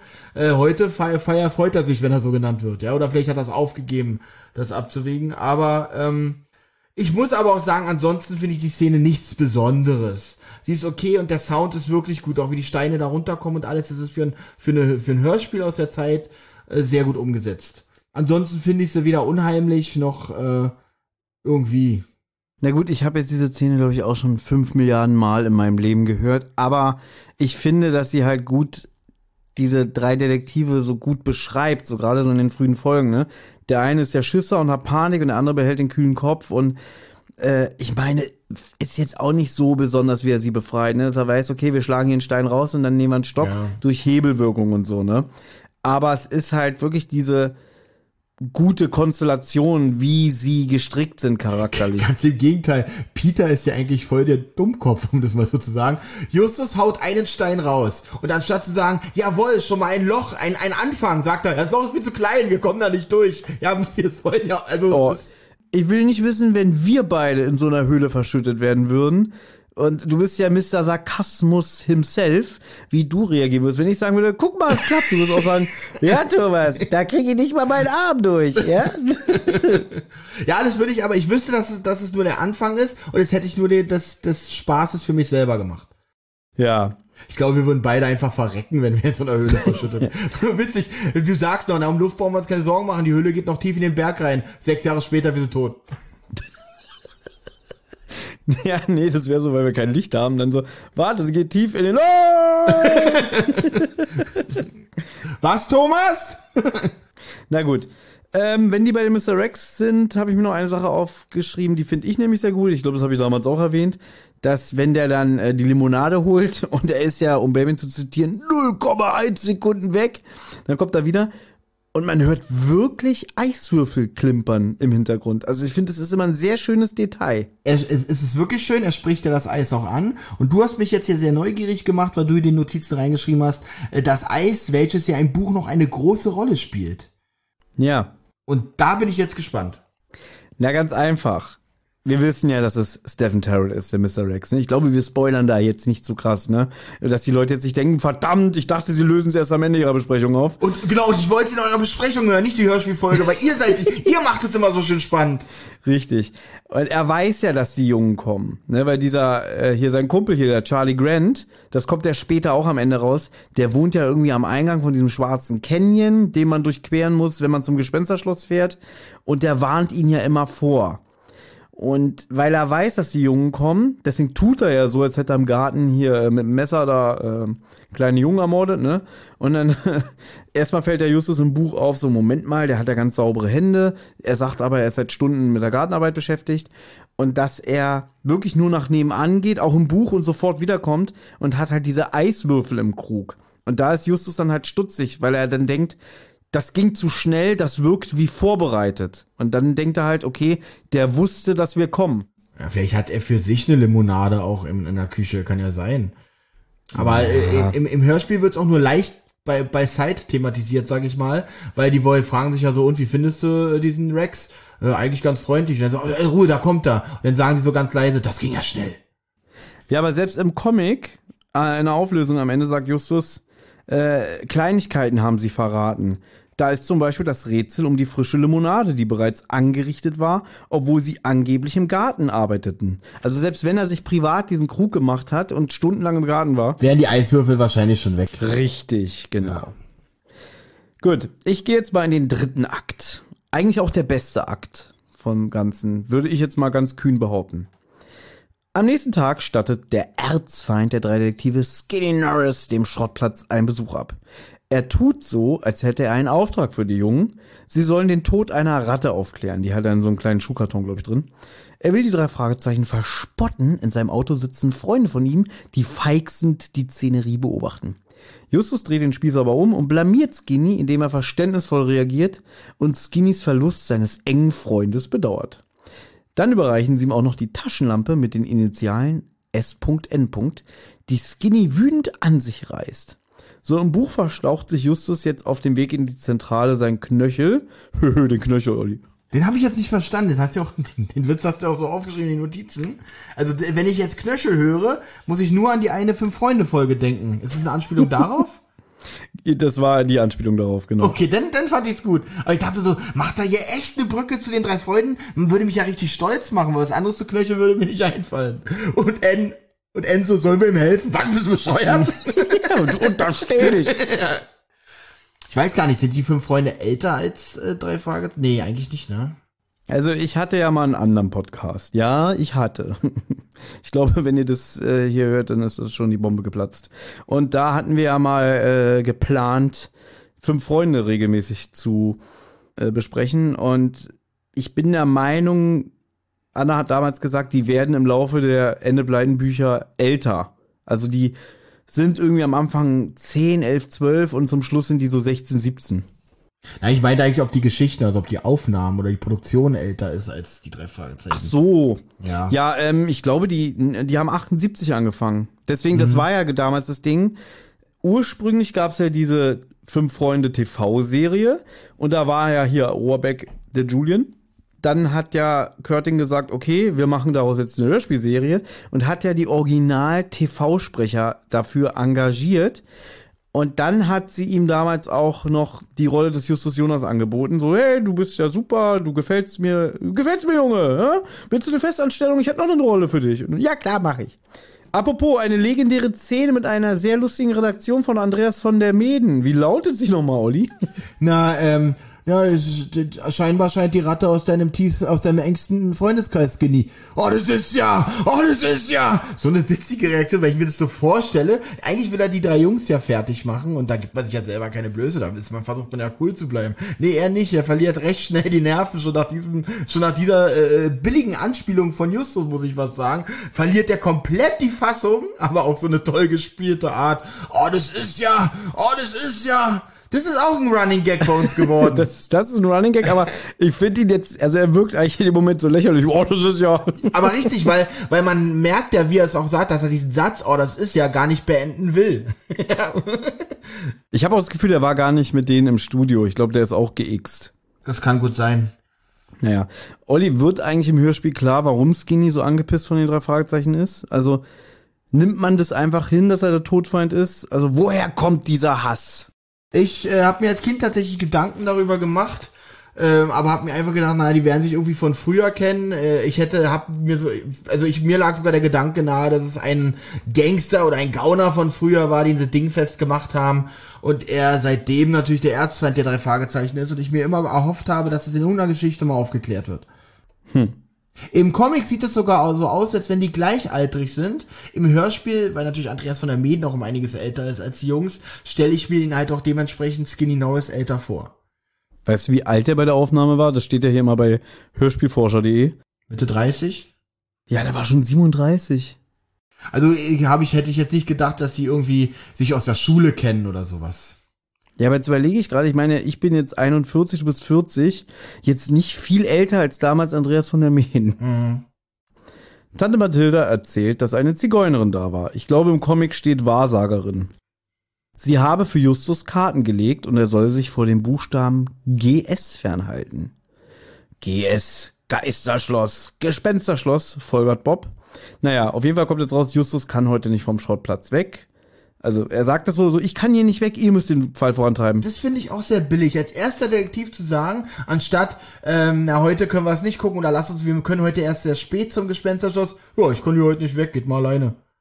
Das, das kommt mir auch so leichtfertig. Also er, er sagt das auch so locker, anstatt er sagt, Mensch, verdammt. Oder die hätten es so gespielt, ja komm, lass uns jetzt gleich nochmal zum Gespensterschloss gehen und äh, dann kommt seine Tante. Nein, junger Mann, du hast hier noch einen ganzen Haufen Arbeit, da wirst du hier heute nicht. Und morgen schreibst du eine Prüfung und oder irgendeinen Blödsinn. Und er, er also dass wirklich sein, sein, äh, sein, sein Kummer hervorgeht, dass er halt nicht da mit kann. Aber er sagt es so leichtfertig, ja, ich kann heute nicht weg. Aber ich mag das. Ich finde es gut, dass es nicht erklärt wird, weil man weiß, er arbeitet auf diesen, auf diesen Schrottplatz. Man weiß, dass Tante Mathilda ihm gerne Arbeit aufdrückt und dass er einfach nur sagt, ich kann hier heute nicht weg.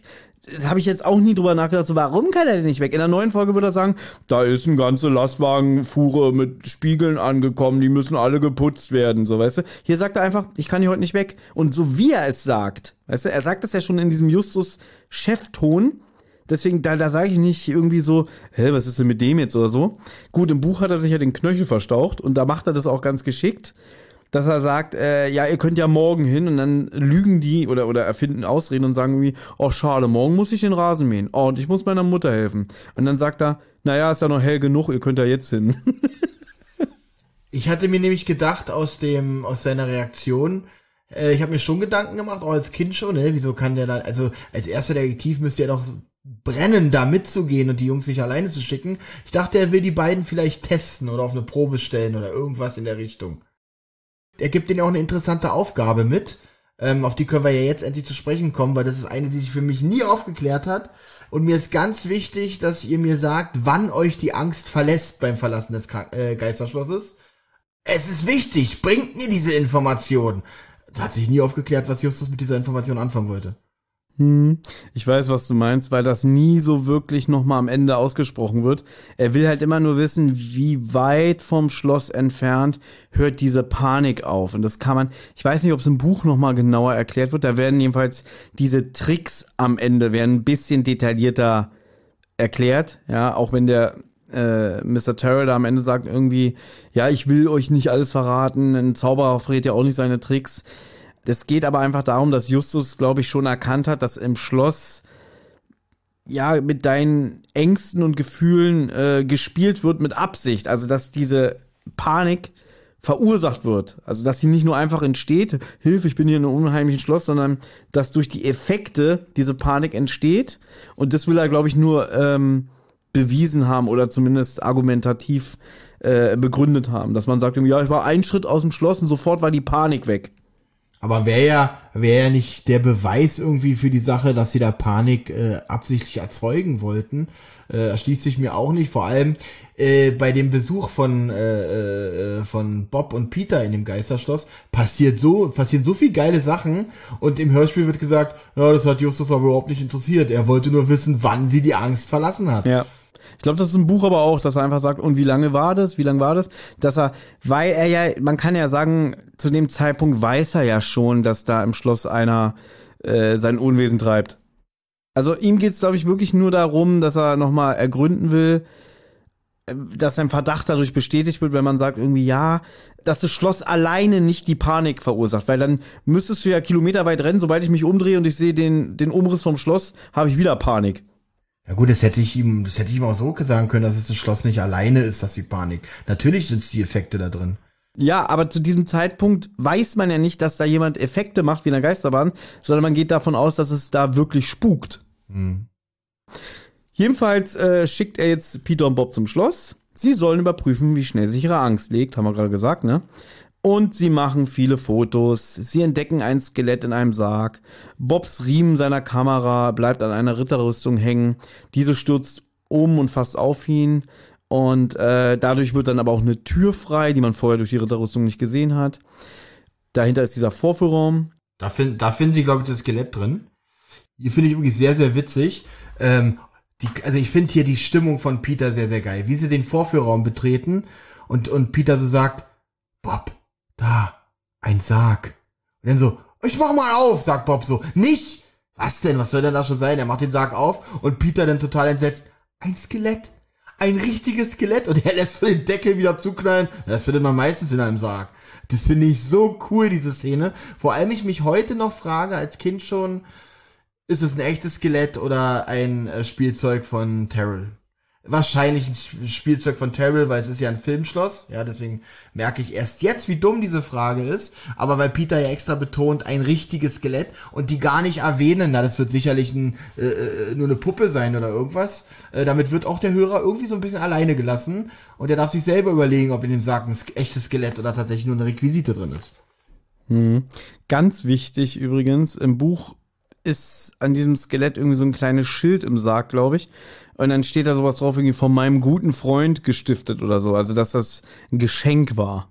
Okay, das, das hätte die Sache schon wieder noch geheimnisvoller gemacht, ob das jetzt, ob er ihm eine Leiche geschenkt hat oder tatsächlich eine gute Requisite. Mhm. Und das kann man auch nochmal sagen, weil wir jetzt natürlich hier ein bisschen durch die Hörspielhandlung hetzen und nicht das jetzt hier Wort für Wort wiedergeben wollen. Aber beim ersten Besuch im Schloss denkt ja Peter, er würde ein Pirat, also das ist ein Pirat auf dem Gemälde und er sagt, er glotzt ihn an. Bei dem Besuch im Schloss mit Bob nehmen die sogar das Bild von der Wand und gehen nochmal über das Gemälde so rüber und Peter merkt, okay, ist das wirklich gemalt? Und wenn ich mich nicht irre, wird es im Buch aufgelöst. Beim ersten Mal war es ein Bild, wo man so hinten, so kennst du ja aus dem Film, ne, wenn einer wirklich so von hinten durchguckt, ne? Mm, die Augen rausnehmen kann. Und das haben die aber ausgetauscht. Hier der Terrell und der, der andere das also finde ich eigentlich ein nettes Detail, dass die kommen wieder, zweiter Besuch und dann sagt Peter, ja, jetzt will ich es aber wissen und dass die so clever waren, das Bild auszutauschen, damit Peter wirklich denkt, okay, ich habe mich geirrt, aber beim ersten Mal war es wirklich, dass er ihn angeguckt hat durchs Auge mhm. und dann haben sie das Bild ausgetauscht. Hey, ist jetzt aber mh, hm, kein kein kein Gewinn für den Gruselfaktor, sage ich mal, weil wenn wenn er es jetzt im Hörspiel gemacht hätte und er dann das Bild erfüllt, dass da tatsächlich nur gemalte Augen sind, dann hätte der Hörer halt gewusst, ja, oder gedacht, ja, ja, dann hat sich Peter das halt wirklich eingebildet. Ja. Fast gruseliger fände ich wenn er die Augen wirklich hätte rausdrücken können. Oh Gott, wir sind wirklich beobachtet worden die letzte Mal. Also in der einbrechenden Dunkelheit verlaufen sie sich jedoch im Schloss. Kurz darauf hören sie leise Orgelklänge und beim Rückzug aus dem Schloss müssen sie durch den Vorführraum und dort sehen sie das blaue Phantom, von dem immer in den Zeitungsberichten zu lesen war. Und das schwebte an der Orgel. Panisch verlassen sie das Gebäude. Kaum aus dem Schloss heraus ist ihre Angst verschwunden. Und da habe ich mir die Frage gestellt, ist der zweite Besuch im Gespensterschloss vielleicht auch der gruseligste? Und ich muss sagen, ja, oder was heißt der gruseligste, aber für mich der beste. Also Peter und Bob im, im Gespann, so als zwei Feiglinge, funktioniert sehr gut. Und hier passiert einfach auch so viel, wie du schon sagst, ne? Und ja, auch kein Justus, der ganze Zeit immer sagt, so, nein, Angst ist nur, äh, ist nur ein Gefühl und nein, nein, nein. Aber dass die beiden sich so gegenseitig hochschaukeln und auch wirklich so viel passiert mit der Ritterrüstung, mit dem, mit dem Sarg und dann natürlich diese ultra geile Orgelmusik, die hier Ja. genutzt wird. Die, also da muss ich sagen, die wirkt bei mir heute immer noch. Ähm, ich finde die Orgelmusik auch sehr, sehr gruselig, vor allem in dem Kontext, dass du bist in einem verlassenen Schloss, ja. Ob das jetzt ein Filmschloss ist oder ein echtes, ist einmal dahinter hingestellt, aber es ist definitiv ein verlassenes Gebäude. Und du, äh, wo schon der Verdacht ist, dass es spukt, du läufst da rum und du hörst auf einmal diese Orgelmusik. Ja, äh, da, da würde ich auch rausrennen, auch mit meinen 40 Jahren jetzt noch, äh, äh, würde ich die beiden in die Hand nehmen. Vor allem, äh, da ein paar Witze will ich noch erwähnen aus dem ersten, beziehungsweise ein Witz und eine Merkwürdigkeit. Äh, ich fand sehr, sehr witzig als Kind schon, äh, als sie das Schloss betreten, äh, äh, sagt ja Peter, ach, ich wünschte, ich könnte meine Beine davon überzeugen, sie würden lieber umkehren. Und dann sagt ja Bo äh, Justus, meine auch, aber meine Beine gehorchen meinem Willen. Und als sie dann nachher wegrennen, meint Peter so, hey, hast du nicht gesagt, deine Beine gehorchen deinem Willen? Ja, ich will ja auch, dass sie laufen. Das fand ich als Kind mega witzig. Merkwürdig finde ich, sie gehen ja in das Schloss, hören ja beim, beim ersten Mal schon ganz kurz diese Orgelmusik, ne? Und beide hören das, dann, und dann sagt äh, Justus so, hm, jetzt ist es weg. Wahrscheinlich pure Einbildung. Wie kann man denn als Detektiv davon ausgehen, dass sich beide exakt die gleiche Musik einbilden? Nee, vielleicht einfach, dass das, äh, man hört ein Geräusch, man kann sich identifizieren und dann einigen sich beide darauf, das war bestimmt Musik, weißt du? Und dann sagt Justus halt, ja, okay, wir haben da irgendwas gehört und klang wie Musik für uns beide. Aber da sagt pure Einbildung.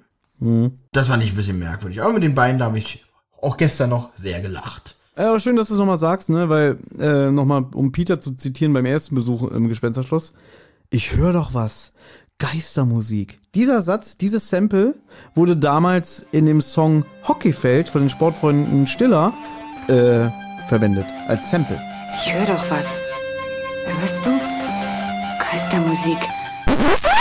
Sehr schön. Ja, das weiß ich gar nicht, ob ich das in unserer ersten Besprechung gesagt habe. Wenn nicht, äh, ist mir auch egal. Wenn nicht, ist es auch fünf Jahre her. Das stimmt. Aber soll ich mal was sagen? Es kommt mir nicht so lange vor, wa? Das also, Ah. dass ich hier mit Benjamin vor fünf Jahren, noch, noch länger, das haben wir ja, das haben wir im Oktober 2018 schon aufgenommen, weil damals war ich noch so, so leichtgläubig und dachte, dass wir immer mindestens drei Folgen vorproduziert haben. weißt du? Stattdessen muss ich mir immer diese, diese Scheiße da von den Leuten bei Instagram durchlesen, irgendwie, äh, wann kommt denn endlich mal eine neue Folge Zentrale? Ach, die machen ja zwei Jahre Sommerpause. Ah. Ja, der längste Sommer der Welt in der Zentrale. Ja, ich, über, ich überspringe es jetzt hier mal, wie dir die Stimmung und die Effekte gefallen, weil haben wir eigentlich schon drüber gesprochen. Ja, aber eine Sache möchte ich da doch noch erwähnen. Ich finde sehr, es sehr beklemmt, als Kind auch schon. Die sind in dem Schloss und erfreuen sich so. Also erstmal finde ich witzig, als wenn die Detektive noch nie ein Echo gehört haben, ja. Aber als Kind ist es auch sehr unbehaglich, wie die da in diesem Geisterschloss sind und so rumbrüllen vor Freude, wo ich denke, seid leise, ihr seid in einem Schloss, und so, ihr, ihr weckt die Geister, denkt man so als Kind. Ja, ich würde mich nie trauen, so rumzuschreien in so einem Geisterschloss als Kind. Ja, und die machen es einfach. Und das fand ich äh, auch eine gute, gruselige Stimmung als Kind. Oh, da sage ich später noch mal was, weil ich habe es diesmal im Skript anders gemacht. Die Trivia Facts kommen erst zum Schluss. Aber äh, mit dem hier, mit dem Echo und so, da kann ich noch was zu erzählen. Gut, wenn du nichts mehr hast, gehen wir jetzt in den letzten Akt. Nachdem Bob und Peter ihre Erlebnisse im Schloss Justus berichtet haben Und dieser reagiert mit, ja und? Machen sie sich trotz ihrer Ängste wieder zum Schloss auf. Bob wartet mal wieder bei Morton im Wagen, aber der hat ja auch ein Gipsbein.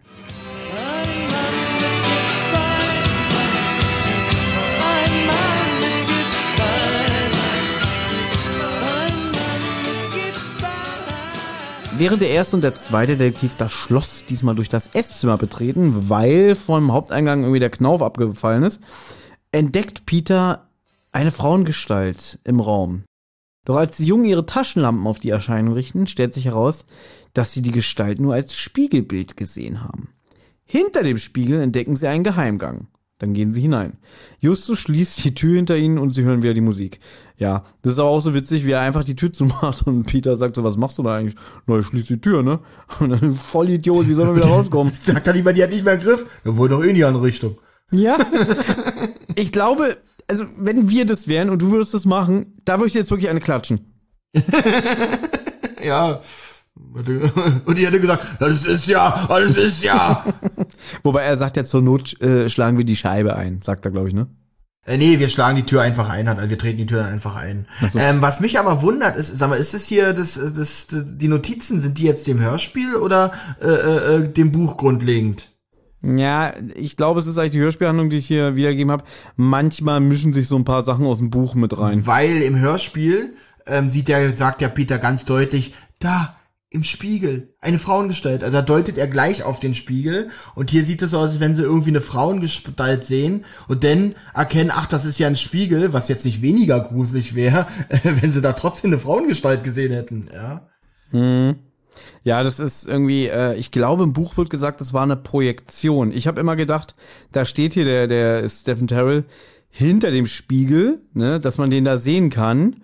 Und dann, wenn sie raufleuchten, leuchten sie halt in den Spiegel hinein. Aber ich glaube, das ist eine Projektion. So, Olli. Und jetzt kommt gleich der dritte Gag, den du machen kannst, der auch schon ungefähr seit 15 Jahren immer im Raum steht, wenn wir über diese Folge reden, ne? Ich gebe den Tipp. Also, sie gehen erstmal in diesen Gang hinein, sie hören wieder die Musik.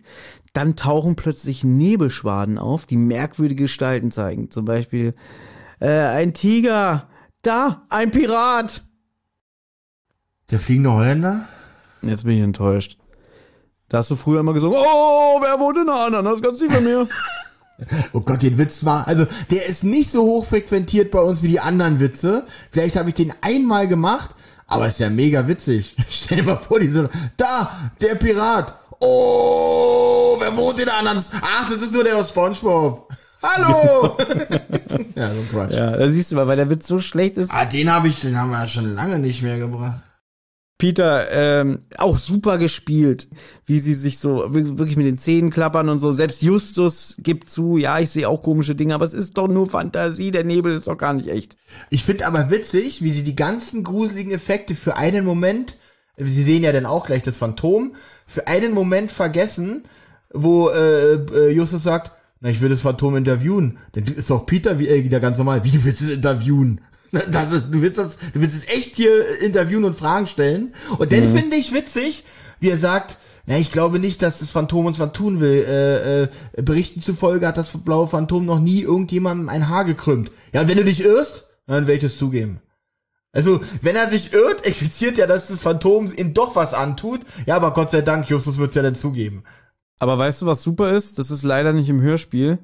Im Buch, wenn sie gleich gefangen genommen werden und dann im Dunkeln so liegen bleiben, dann sagt doch zumindest auch im Hörspiel Peter, Justus, warum sagst du nichts? Und, und Justus so, ja, ich überlege gerade. Und im Buch fragt er ihn, was überlegst du denn? Dann sagt er, ja, wie ich mich bei dir am besten entschuldige. Oh, wäre eine schöne, schöne Szene. Er entschuldigt sich sogar wirklich bei ihm, so, dass er sagt irgendwie, es tut mir leid, dass dir das angetan wurde wegen meinem Leichtsinn. Aber hier, hier macht ihm ja auch irgendwie Peter, also wirklich, hier ist ja Peter auch im Hörspiel sehr vorwurfsvoll, wo er sagt, ich überlege gerade, was gibt's da noch zu überlegen? Wir sind am Arsch, so ungefähr. Naja, also genau, er beruhigt ihn und nach seiner Meinung ist ja Stephen Terrell selbst der Geist, der noch im Schloss umgeht. Außerdem sind ja auch noch Morton und Bob draußen als Versicherung, also so ganz am Arsch sind sie ja nun wirklich nicht. Aber dann werden sie von zwei Männern in einem Netz gefangen und eingesperrt. Auch eine Zigeunerin taucht auf und sagt, ich hab euch doch gewarnt, ne? Und dann erzählt sie, dass sie und die Männer hier als Schmuggler arbeiten. Ist eigentlich so ein Fünf-Freunde-Motiv, ne? So Schmuggler ist so typisch Fünf Freunde. Als sie dann merkt, dass Justus ein Messer hat, entreißt sie es ihm und dann werden sie alleine in der Dunkelheit gelassen. Ja, da habe ich hier mal jetzt äh, aufgeschrieben, ist vielleicht der gruseligste Höhepunkt der Folge? Fragezeichen, wenn Justus und Peter in dem Gang stehen und die unheimlichen Gestalten in den Nebelschwanen sehen. Ach so, das ist auf jeden Fall, ja. Also das ist- das ist der Höhepunkt. Auf jeden Fall, ja, auch mit dem, mit dem, auch die Spannung, wenn- also auch für den Hörer die Spannung, wenn, wenn Justus sagt, ich möchte das interviewen. Da, denk, da denkt man ja als Hörer auch, wie bitte? Ja. Übrigens, wie hast du dir eigentlich als Kind oder jetzt noch äh, äh, die, das blaue Phantom optisch vorgestellt? Was die da so sehen hinter der Orgel? Äh, hast du es gesehen, wie es im Comic dargestellt wird? Nee. Ach so, leider noch nicht. Stimmt, da hätte ich ja mal nachgucken können. Äh, für, für die Hörer, ich glaube, das haben wir noch nicht erwähnt. Ich habe es leider nur geschafft, äh, den Anfang mir durchzulesen, weil die Woche echt sehr stressig war. Auf welcher Seite kann ich das denn? Oh, echt so? Ja, so ungefähr habe ich es mir auch vorgestellt, aber es ist ja hier wirklich, es steht ja in blauen Flammen, kann man sagen. Äh, werde ich mal bei Instagram posten, das Bild. Ja, Gefällt ja. mir nicht so. Ich habe es halt wirklich immer so als unwirklichen Fleck, der so, also auch relativ klein, weil das sieht ja hier sehr massig aus hier in dem Comic. Weiß nicht, kennst du noch Spaß am Dienstag? Zini?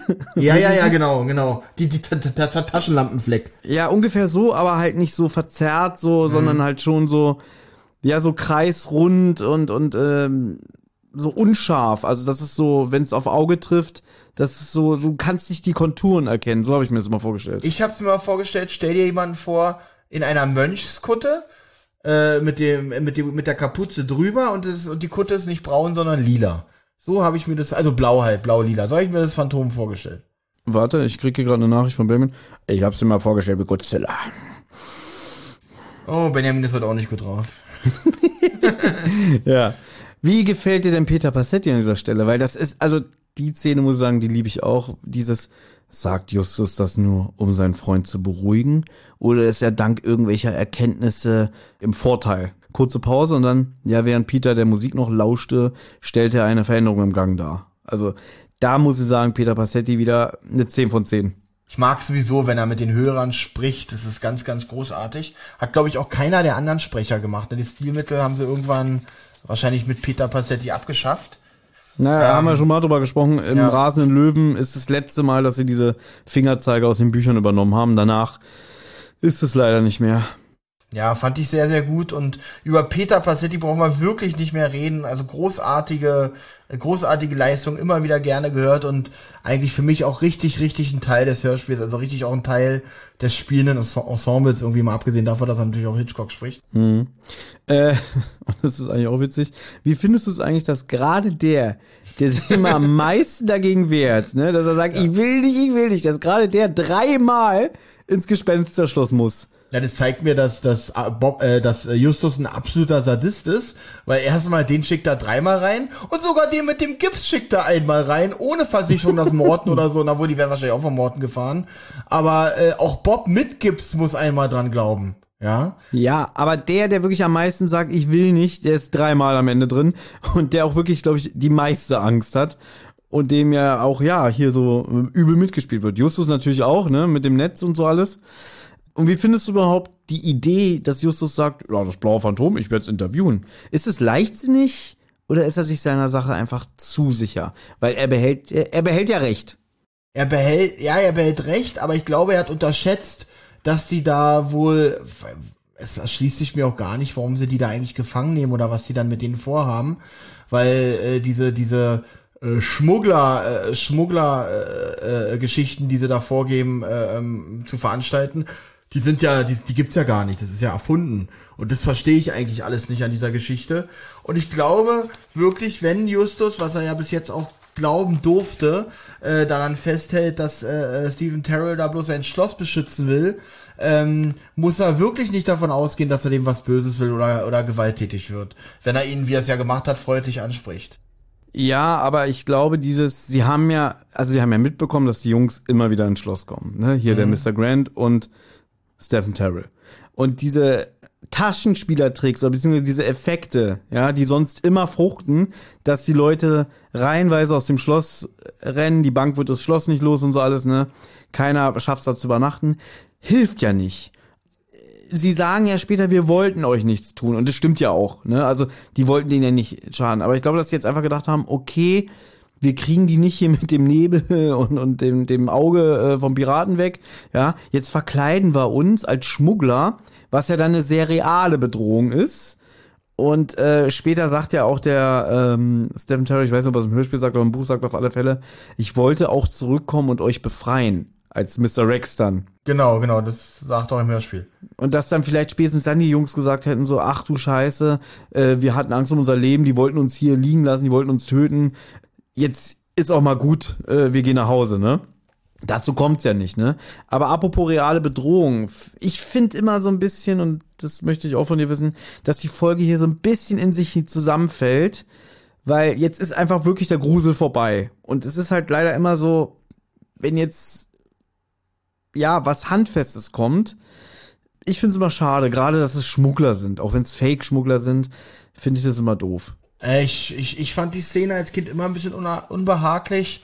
Ähm, auch weil ich die Stimme von der Zigeunerin so furchtbar fand als Kind. Ja. Übrigens, es geht ja auch, glaube ich, im Hörspiel nicht so richtig hervor. Die Zigeunerin ist natürlich auch Steven Terrell, oder? Ja, ja, klar, das ist hier äh, ähm, Wolfratchen. Wird das eigentlich. Ne, aber ich meine, auch im, im, im auch in der Geschichte spielt er doch auch die Zigeunerin, oder? Also, wie gesagt, ich habe das Buch jetzt nicht mehr gelesen, aber im Comic geht der Mr. Grant verkleidet auf den Schauplatz. Okay, weil sie verlassen ja alle dann den Vorführraum und nur die Zigeunerin kommt zurück, das heißt, die werden zusammen nicht gesehen.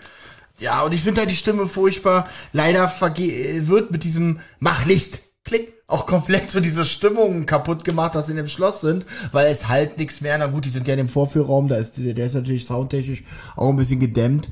Aber ja, äh, die Luft ist raus in dem Moment, aber ich finde es nicht besonders negativ, weil irgendwann muss man ja zur Aus Auflösung so ein bisschen kommen. Und das äh, geschieht hier durchaus ein bisschen abrupt, aber ich finde es tatsächlich nicht so störend. Ich habe mich daran nie gestört. Ja, es sind ja Araber, ne? Also die haben sich als Araber verkleidet. Ja. Und ich muss jetzt noch mal kurz meinen Lieblingsdialog aus diesem Hörspiel nachspielen, ja? Abdul, sei vorsichtig. Ins Verlies mit den beiden. Warum? Lass sie hier. Wir schließen die Türen. Niemand wird sie finden. Wenigstens nicht in den nächsten Jahren. Gute Idee. das ist bei mir auch sehr prägend hängen geblieben, ja. Und da ist übrigens dieser, ich habe den Namen von dem, dieser Grant, ja, der da schon großartig, diese flapsige Art, wie er redet, ist einfach großartig. Der hat auch gleich nochmal einen ganz großen, tollen Satz.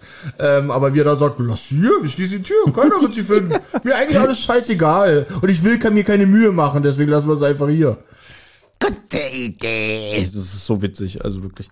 Gut, wir haben es fast geschafft, wir sind gleich durch und ich glaube, ich glaube, wir werden sogar noch länger als damals, wenn es so weitergeht. Morton und Bob machen sich ja inzwischen Sorgen und gehen ins Schloss.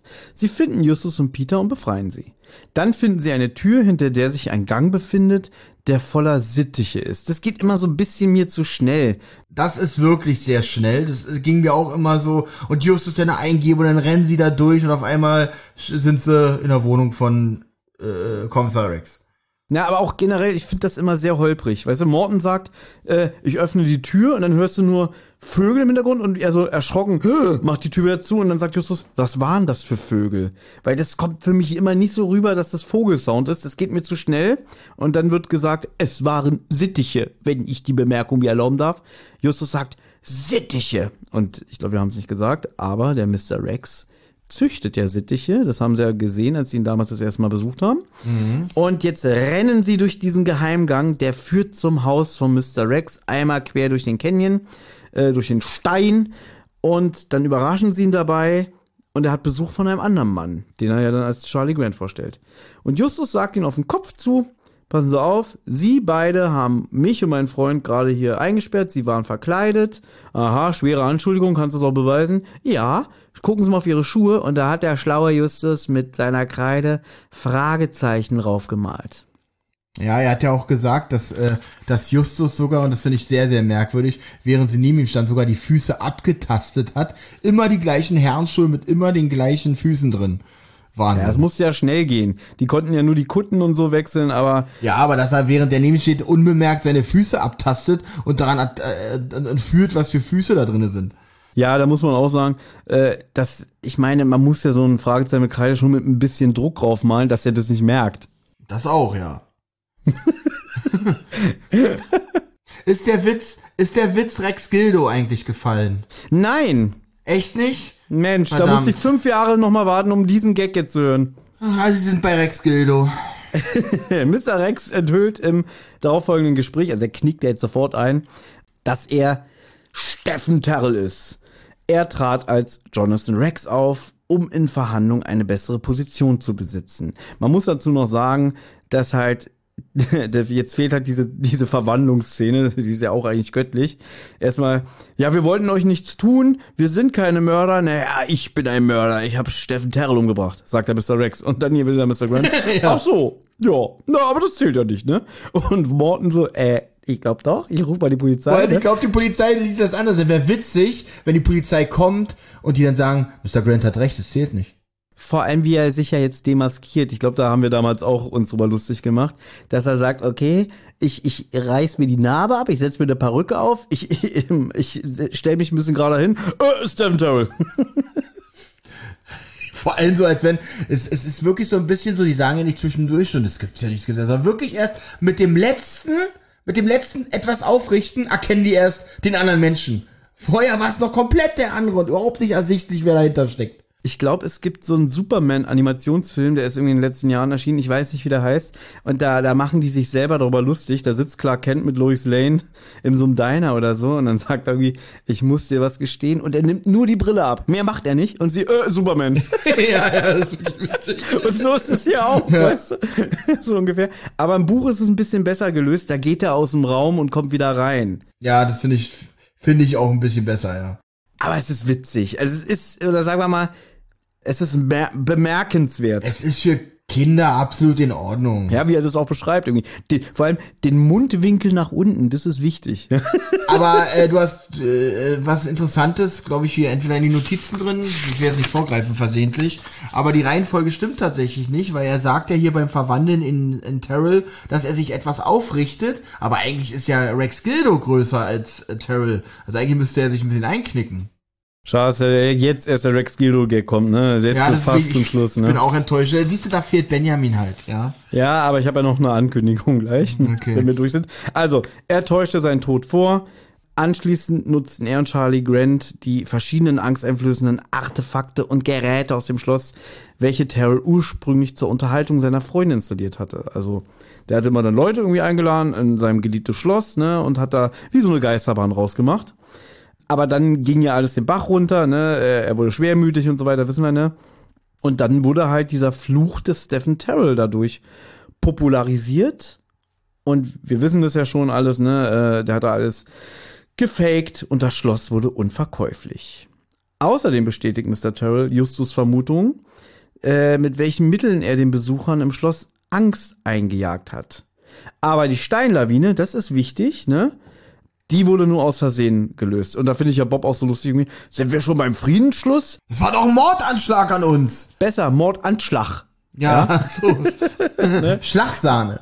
Schlagsahne, genau. Sag Schlag, Schlag, sag Sahne, Sahne, sag Schlagsahne, Schlagsahne. Schlagsahne. Großartig. War gerade das Family Guy. Könnt, könnt ihr euch mal angucken. Ist auch eine sehr Ja. witzige Serie. Naja, auf jeden Fall nach Auflösung des Falls findet Alfred Hitchcock später allerdings ein anderes Schloss, beziehungsweise nee, er findet gar nichts. Das Filmprojekt nimmt ja einen ganz anderen Verlauf. Er nutzt jedenfalls nicht dieses Schloss für seinen Film. Wird aber auch nicht erklärt, warum nicht. Also eigentlich ein großartiges Schloss. Terrell hätte sich bestimmt gefreut, wenn da drin wieder ein neuer Film zum Leben erweckt, erwacht, meine ich. Äh, und wird, nicht- wird nicht erklärt. Wie merkwürdig, das Schloss habe ich dann nicht genommen. Mein Film lief übrigens dann anders ab, aber das verrate ich euch nicht. Aber wichtig, die drei Detektive lassen ihn laufen. Weil sie halt merken, okay, der Typ, was hat er denn großartig gemacht? Ja, er hat die Bank äh, um ihr Geld gebracht. Wobei er hat ja jetzt auch das Schloss wieder gekauft und so alles. Also es ist nicht alles ganz okay, was da abgeht und so. Aber ich finde schön, er wird nicht verhaftet. Er kann sein Schloss behalten. Und Justus gibt ihm ja auch den Tipp, Mensch, zeig doch deine alten Filme hier. Die hat er ja alle aufgekauft. Also er hat die Rechte daran. Und dann kann er die in seinem Schloss zeigen, bisschen die Effekte rauf und runter äh, laufen lassen. Und Ende gut, alles gut. Eine ähnliche Reaktion von Justus hatten wir ja vor kurzem schon thematisiert. Ich weiß, die Folge ist ja bestimmt jetzt auch schon veröffentlicht, ne? Äh, nein, nein. Ah, äh, okay, da möchte ich nicht vorgreifen. Aber können wir ja sagen, wir haben Vampir im Internet Ja. aufgenommen. Und da ist es ja am Ende auch so, dass sie den laufen lassen. Ähm, und ja, vielleicht eine Referenz auf diese Folge hier. Genau. Und Alfred Hitchcock hält aber den Kontakt mit den drei Fragezeichen aufrecht. Das ist alles jetzt nur, was ich sage, im Buch, beziehungsweise im amerikanischen Original. Äh, er gibt ihnen ja am Ende sogar einen Zettel mit der Adresse eines Freundes, dessen Papagei verschwunden ist. Also im Prinzip wird im amerikanischen Original jetzt schon der nächste Fall angekündigt, der Superpapagei, der, wie wir wissen, in Deutschland Hörspiel Nummer 1 war und Buch Nummer 8. Wow.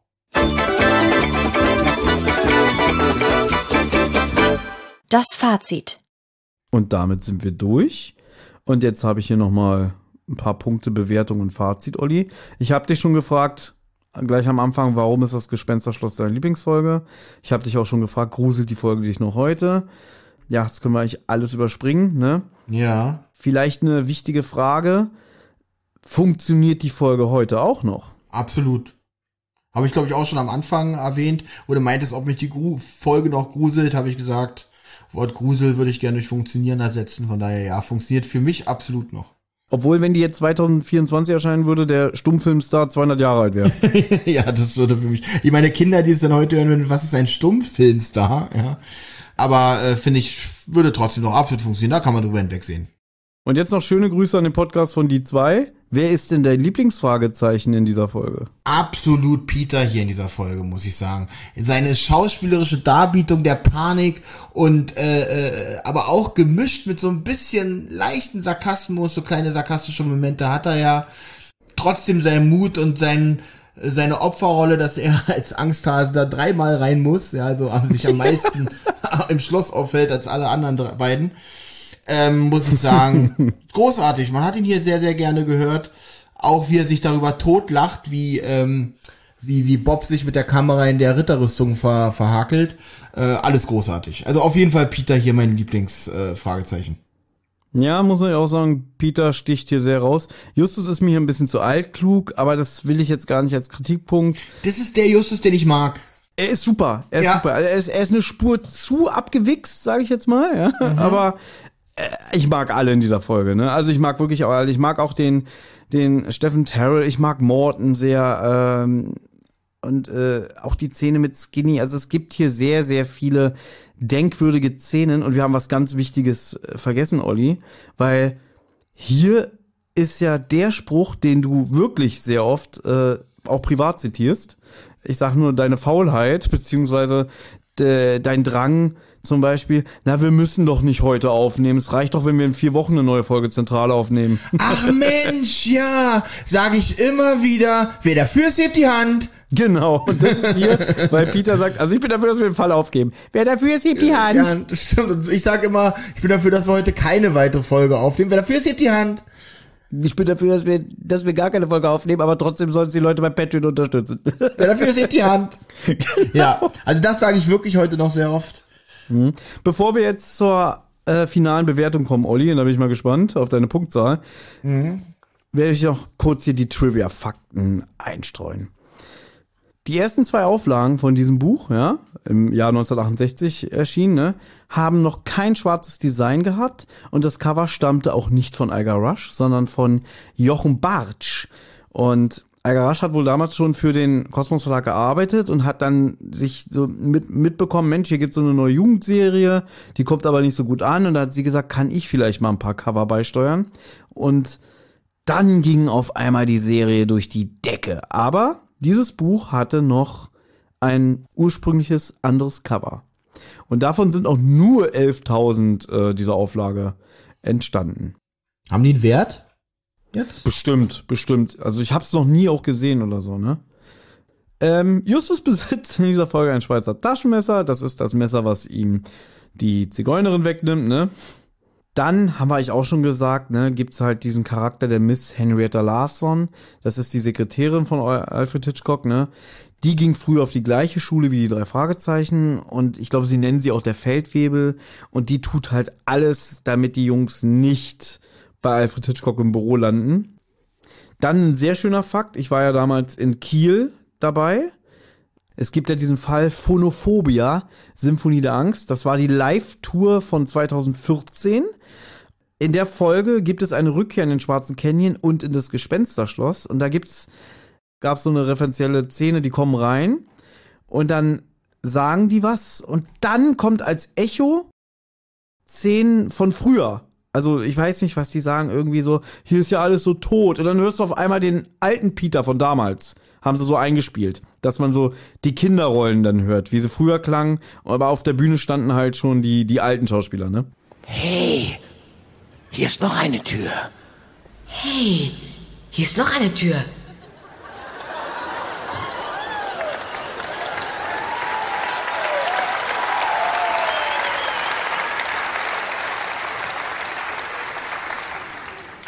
Mir gefällt das nicht. Mir gefällt das nicht. Mensch, war ich das? Mensch, war ich das? Wahrscheinlich war es pure Einbildung. Wahrscheinlich war es pure Einbildung.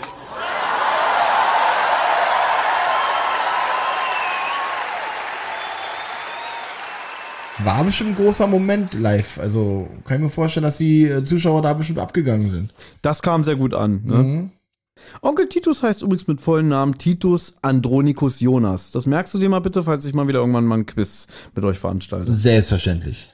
Er hat übrigens in einem Zirkus Leierkasten gespielt. Das erfährt man alles in dieser Folge, Olli. Wirklich, das ist ein Quell an Fun Facts, diese Folge, ja? Wahnsinn.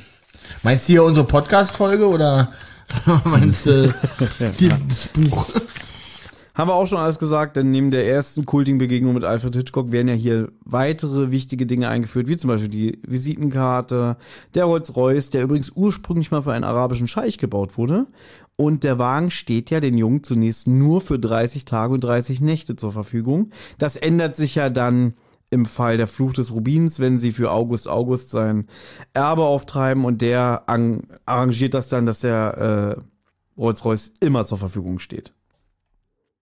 Ja, dann noch so ein Fakt, in Amerika gibt es keine Schlösser, weil ähm, die Vereinigten Staaten sind ja eigentlich durch englische Kolonien im 17. Jahrhundert entstanden und da wurden schon keine mittelalterlichen oder frühneuzeitlichen Bogen und Schlösser gebaut. Ja, deswegen ist es eigentlich albern, dass es ein Schloss gibt, aber das hat der Stephen Terrell extra bauen lassen. Das wird auch im Buch gesagt. Dann die wichtigste Frage, Olli. Ich frage mich, warum du sie nicht angesprochen hast.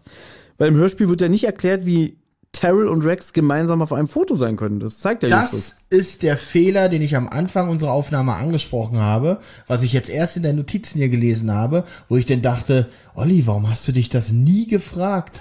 Ja, das ist echt also unglaublich. Ich kenne die Folge seit seit ja äh, 35 Jahren, ja, und habe mich nie gefragt, wie die auf ein Foto kommen konnten. Aber auch schon, aber selbst so Foto, ist es denn jetzt eine offizielle Erklärung, dass es eine Fotomontage war? Wird es im Buch gesagt, ja? Im Buch wird gesagt, es ist eine Fotomontage, weil sonst können die beiden ja nicht auf einem Bild gemeinsam sein. Das ist richtig, ja, aber ja, Fotomontagen schon damals Naja, wieso nicht? sehr aufwendig. So, und der letzte Fakt für heute, und dann sind wir auch schon durch. Diese Folge war außerdem die Vorlage für den Film Die drei Fragezeichen, das verfluchte Schloss von 2009. Habe ich auch damals im Kino gesehen. Es gab ja diese zwei Filme. Einen davon haben wir sogar mal einen Audiokommentar gemacht. Hier, äh, Geheimnis der Geisterinsel. Und ich wollte eigentlich immer noch mal einen Audiokommentar für das verfluchte Schloss mit euch beiden machen. Ist bestimmt die bessere, ist bestimmt der bessere Film. Okay, ich leihe ihn dir mal aus und mal sehen, ob du dann diese Aussage danach äh, Okay. äh, halten kannst, weil es gibt schon einen Grund, warum wir bis heute diesen Film nicht äh, mit einem Audiokommentar versilbert haben. Weil Geisterinsel fand ich schon recht langweilig. Echt? Na gut. Tatsächlich. Du, wir können das ja mal so machen. Du kommst mal irgendwann mal wirklich wieder live vorbei, jetzt nicht hier online. Tust ja so, als wenn ich fünf Jahre nicht bei dir war. Und dann machen wir das so, ja? Dann, dann, dann setzen wir uns hier auf die Couch, machen das Mikro dabei an, trinken ein Bierchen und gucken den Film und machen dann so Live-Reacting drauf. Das hat zwar dann nicht so viel Mehrwert, als wenn wir den Film schon vorher geguckt haben und dann irgendwie besprechen, aber mal gucken, mal gucken, wie weit wir kommen, Olli. Bin gespannt. Okay, gut. Scheiße, jetzt haben wir es wieder erwähnt. Jetzt äh, die nächsten zwei Jahre werden die Leute immer fragen, wann kommt, wann kommt das. Ne? Man muss die Leute mal bei der Stange halten. So, Olli, jetzt. Die Leute wissen ja eigentlich schon meine Meinung zu dem Hörspiel. Ich habe es ja damals schon mit Benjamin durchgekaspert. Wichtiger ist jetzt dein Fazit. Also, ich möchte es jetzt wirklich mal machen. Es ist ja hier, auch wenn es nicht das Jubiläum ist, es ist ja trotzdem eine kleine Bonusfolge. Und ich möchte dieses, diese drei Fragezeichen-Folge als Gesamtprojekt äh, bewerten, mit den ganzen Informationen, die diese ganze Geschichte mit den Hintergrund, mit den Trivias, mit der, äh, wie nennt man, nennt es ja heutzutage nicht mehr Comic, man sagt ja äh, äh, Graphic Novelle, äh, die auch großen Spaß gemacht hat, äh, da reinzuschauen. Es ist für mich alles zusammen eine 10 von 10. Wow. Ich glaube, das ist das erste Mal, dass du eine 10 gibst. Ja, Das ist krass. Das ist wirklich denkwürdig. Und ich bin froh, dass es hier so eine Sonderfolge ist und es hat dieses gesamte Projekt äh, Gespensterschloss in meinen Augen auch absolut verdient. Also bist du froh, dass wir nochmal zurückgegangen sind? nach auf jeden Jahren? Fall, auf jeden Fall. Hm, das doch schön. Dafür, dass die Aufnahme hier heute wieder unter keinem guten Stern stand. Nein. es glaube ich auch die Vorgeschichte ein bisschen an unserem Zusammenspiel heute genagt hat, aber ich glaube, das Ergebnis ist trotzdem ganz hörbar. Es ist auch eine super Folge, also wirklich, es ist. Äh, ich habe damals, glaube ich, nur acht Punkte gegeben. Ich glaube, ich würde mich jetzt sogar noch mal nach oben korrigieren auf eine neun. Ist auch eine seltene Punktzahl von dir. Aber du hast doch, du hast doch schon mal eine 10 gegeben, ne? Ja, irgendwie weiß ich nicht. Irgendwas ist da, wobei es wirklich, es ist eigentlich mit einer der besten Folgen. Aber ich weiß nicht, die 10 kann ich da irgendwie nicht rausrücken. Ich glaube, weil ich, naja klar, wenn ich das Hörspiel sehe und das Buch ist für mich eine 10. Das Hörspiel eben wegen diesem ganzen, ja, dass es nicht Folge 1 ist und dass so viel fehlt, die Gründung des Detektivsunternehmens und so. Ich glaube, deswegen habe ich damals sogar nur eine 8 gegeben, weil dadurch, dass ich weiß, dass es nicht Folge 1 im Hörspielkanon ist, bin ich mit meiner Wertung runtergegangen. Ja, deswegen gehe ich jetzt noch mal hoch, aber deswegen kann ich, glaube ich, keine 10 geben. Ja, es ist blöd. Ich meine, ich gebe so Folgen wie den verschwundenen Filmstar oder Stimme aus dem Nichts eine 10, weißt du? Und hier, hier geizt sich so rum. Ich weiß nicht, woran es liegt. Irgendwie, äh, eine 10 möchte ich nicht geben. Es ist auch einer der ersten Folgen, die du, oder was war eigentlich die alle, erinnerst du dich an deine allererste drei Fragezeichen Folge, die du gehört hast? Hm, Ich glaube nicht. Ich weiß, wir hatten sogar den Superpapagei auf Kassette. Das war die einzige drei Fahrzeichen-Folge, äh, ganz, ganz früher, bis ich angefangen habe, mir die irgendwie nachzukaufen, beziehungsweise so ab 96 habe ich dann auch mal angefangen, bei Karstadt mir selber Folgen zu kaufen, ne? Was ja dann schon neue Folgen damals waren. Aber ich glaube, Gespensterschloss müsste schon so mit einer der ersten gewesen sein. Ja. Aber ich find's krass. Also, ich habe schon geahnt, dass du eine 10 rausrückst, ne? Aber ich hätte es nicht gedacht. Naja, ich fand es heute auch den passenden Rahmen dafür, das mal auszupacken hier. Ja, Mensch. Also hier, der liebe Mensch, der unsere Homepage macht, kannst jetzt noch nachträglich Olli einfügen. Der hat eine 10 und mich kannst du korrigieren. Ja, wir haben schon öfter gesagt, fünf Jahre die Zentrale. Ne? Äh, Jetzt denkt ihr, wie, das war alles und so. Wir haben uns überlegt, äh, und weil Belmin ja auch wirklich schon wieder nervt, der will ja einen 45.000 Stunden Podcast schon wieder live auf Twitch veranstalten. Wir haben überlegt, wir werden bestimmt jetzt nochmal, wahrscheinlich am Osterwochenende, live auf Twitch gehen. Und das ist dann auch gleichzeitig äh, die Feier fünf Jahre die Zentrale. Und da werden wir natürlich dann noch wieder eine Folge besprechen, die extra lang geht, ja, weil wir müssen ja irgendwie die 45.000 Stunden füllen, ja. Äh, das wird dann aber erst an Ostern sein. Da werden wir, weil das passt dann auch mit Rotz und Wasser, weil Rotz und Wasser ging, glaube ich, im März an Start. Was dann auch heißt, wir haben ja auch dieses Jahr fünf Jahre Rotz und Wasser. Dann kann man das ja damit so verbinden. Eine, eine fette, fette Party. Eine fette, fette Party. Und äh, freut euch, das kündige ich jetzt an, am 27.01.2029 hört ihr dann an dieser Stelle Benjamin und Olli, wie sie nochmal ins Gespensterschloss gehen. Oh, sehr gerne. Oh, Dann, dann werde ich die Notizen ja nicht so weit weglegen. Wollte ich gerade sagen. Behalt sie, also äh, ich würde sie nicht äh, in den Schrank nebenan packen, sondern ich würde sie schon auf dem Schreibtisch lassen. Ja, ich glaube auch. Und es könnte sogar tatsächlich bei mir passieren, dass sie da 2029 noch liegen. Kann man sich nicht so, ja, das glaube ich jetzt sogar wirklich. Aber kann man sich nicht so eine Erinnerung irgendwie ins Handy äh, einspeisen, dass du erinnert wirst, irgendwie dann und dann, ähm, äh, oh scheiße, ich muss die, äh, das Gespensterschloss nochmal besprechen.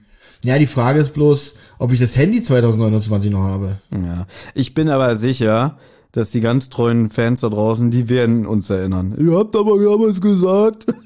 Das kann tatsächlich sein. Wir rechnen nicht damit und denken so, alles in Ordnung. Am 27. Januar 2029 kriegen wir dann 600 Nachrichten. Wo ist die Folgenbesprechung mit äh, Benny und Olli? Äh, Ihr scheiß Lügner. Genau, ihr, ihr scheiß dreckigen Lügner. Meine Kinder haben an euch geglaubt. Olli, wenn du schlau bist, und jetzt hast du gerade die Folge so im Kopf, treff dich doch einfach nächste Woche mit Benjamin oder was weiß ich jetzt zeitnah, nehmt die jetzt schon auf, dann hast du fünf Jahre Zeit, die zu schneiden. Also das solltest du ja schaffen, oder? Und trotzdem mache ich es wahrscheinlich am 25. Januar 2029. Oh, ich muss ja noch die Folge schneiden. Nee, ich glaube, am 27. kommt wieder so ein Live-Video bei Instagram. Es tut uns leid. Ja. ja, ich bin sehr gespannt. Auch auf eure Reaktion auf diese Folge und äh, ja, denn ich würde sogar schon Tschüss sagen.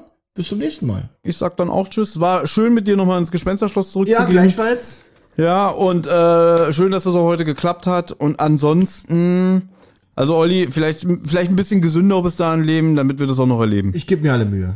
Alles klar, ich auch. So, war schön gewesen. Du schickst mir deine Tonspur und jetzt sagen wir wirklich Tschüss und bis ganz bald. Tschüss. Bis dann, tschüss.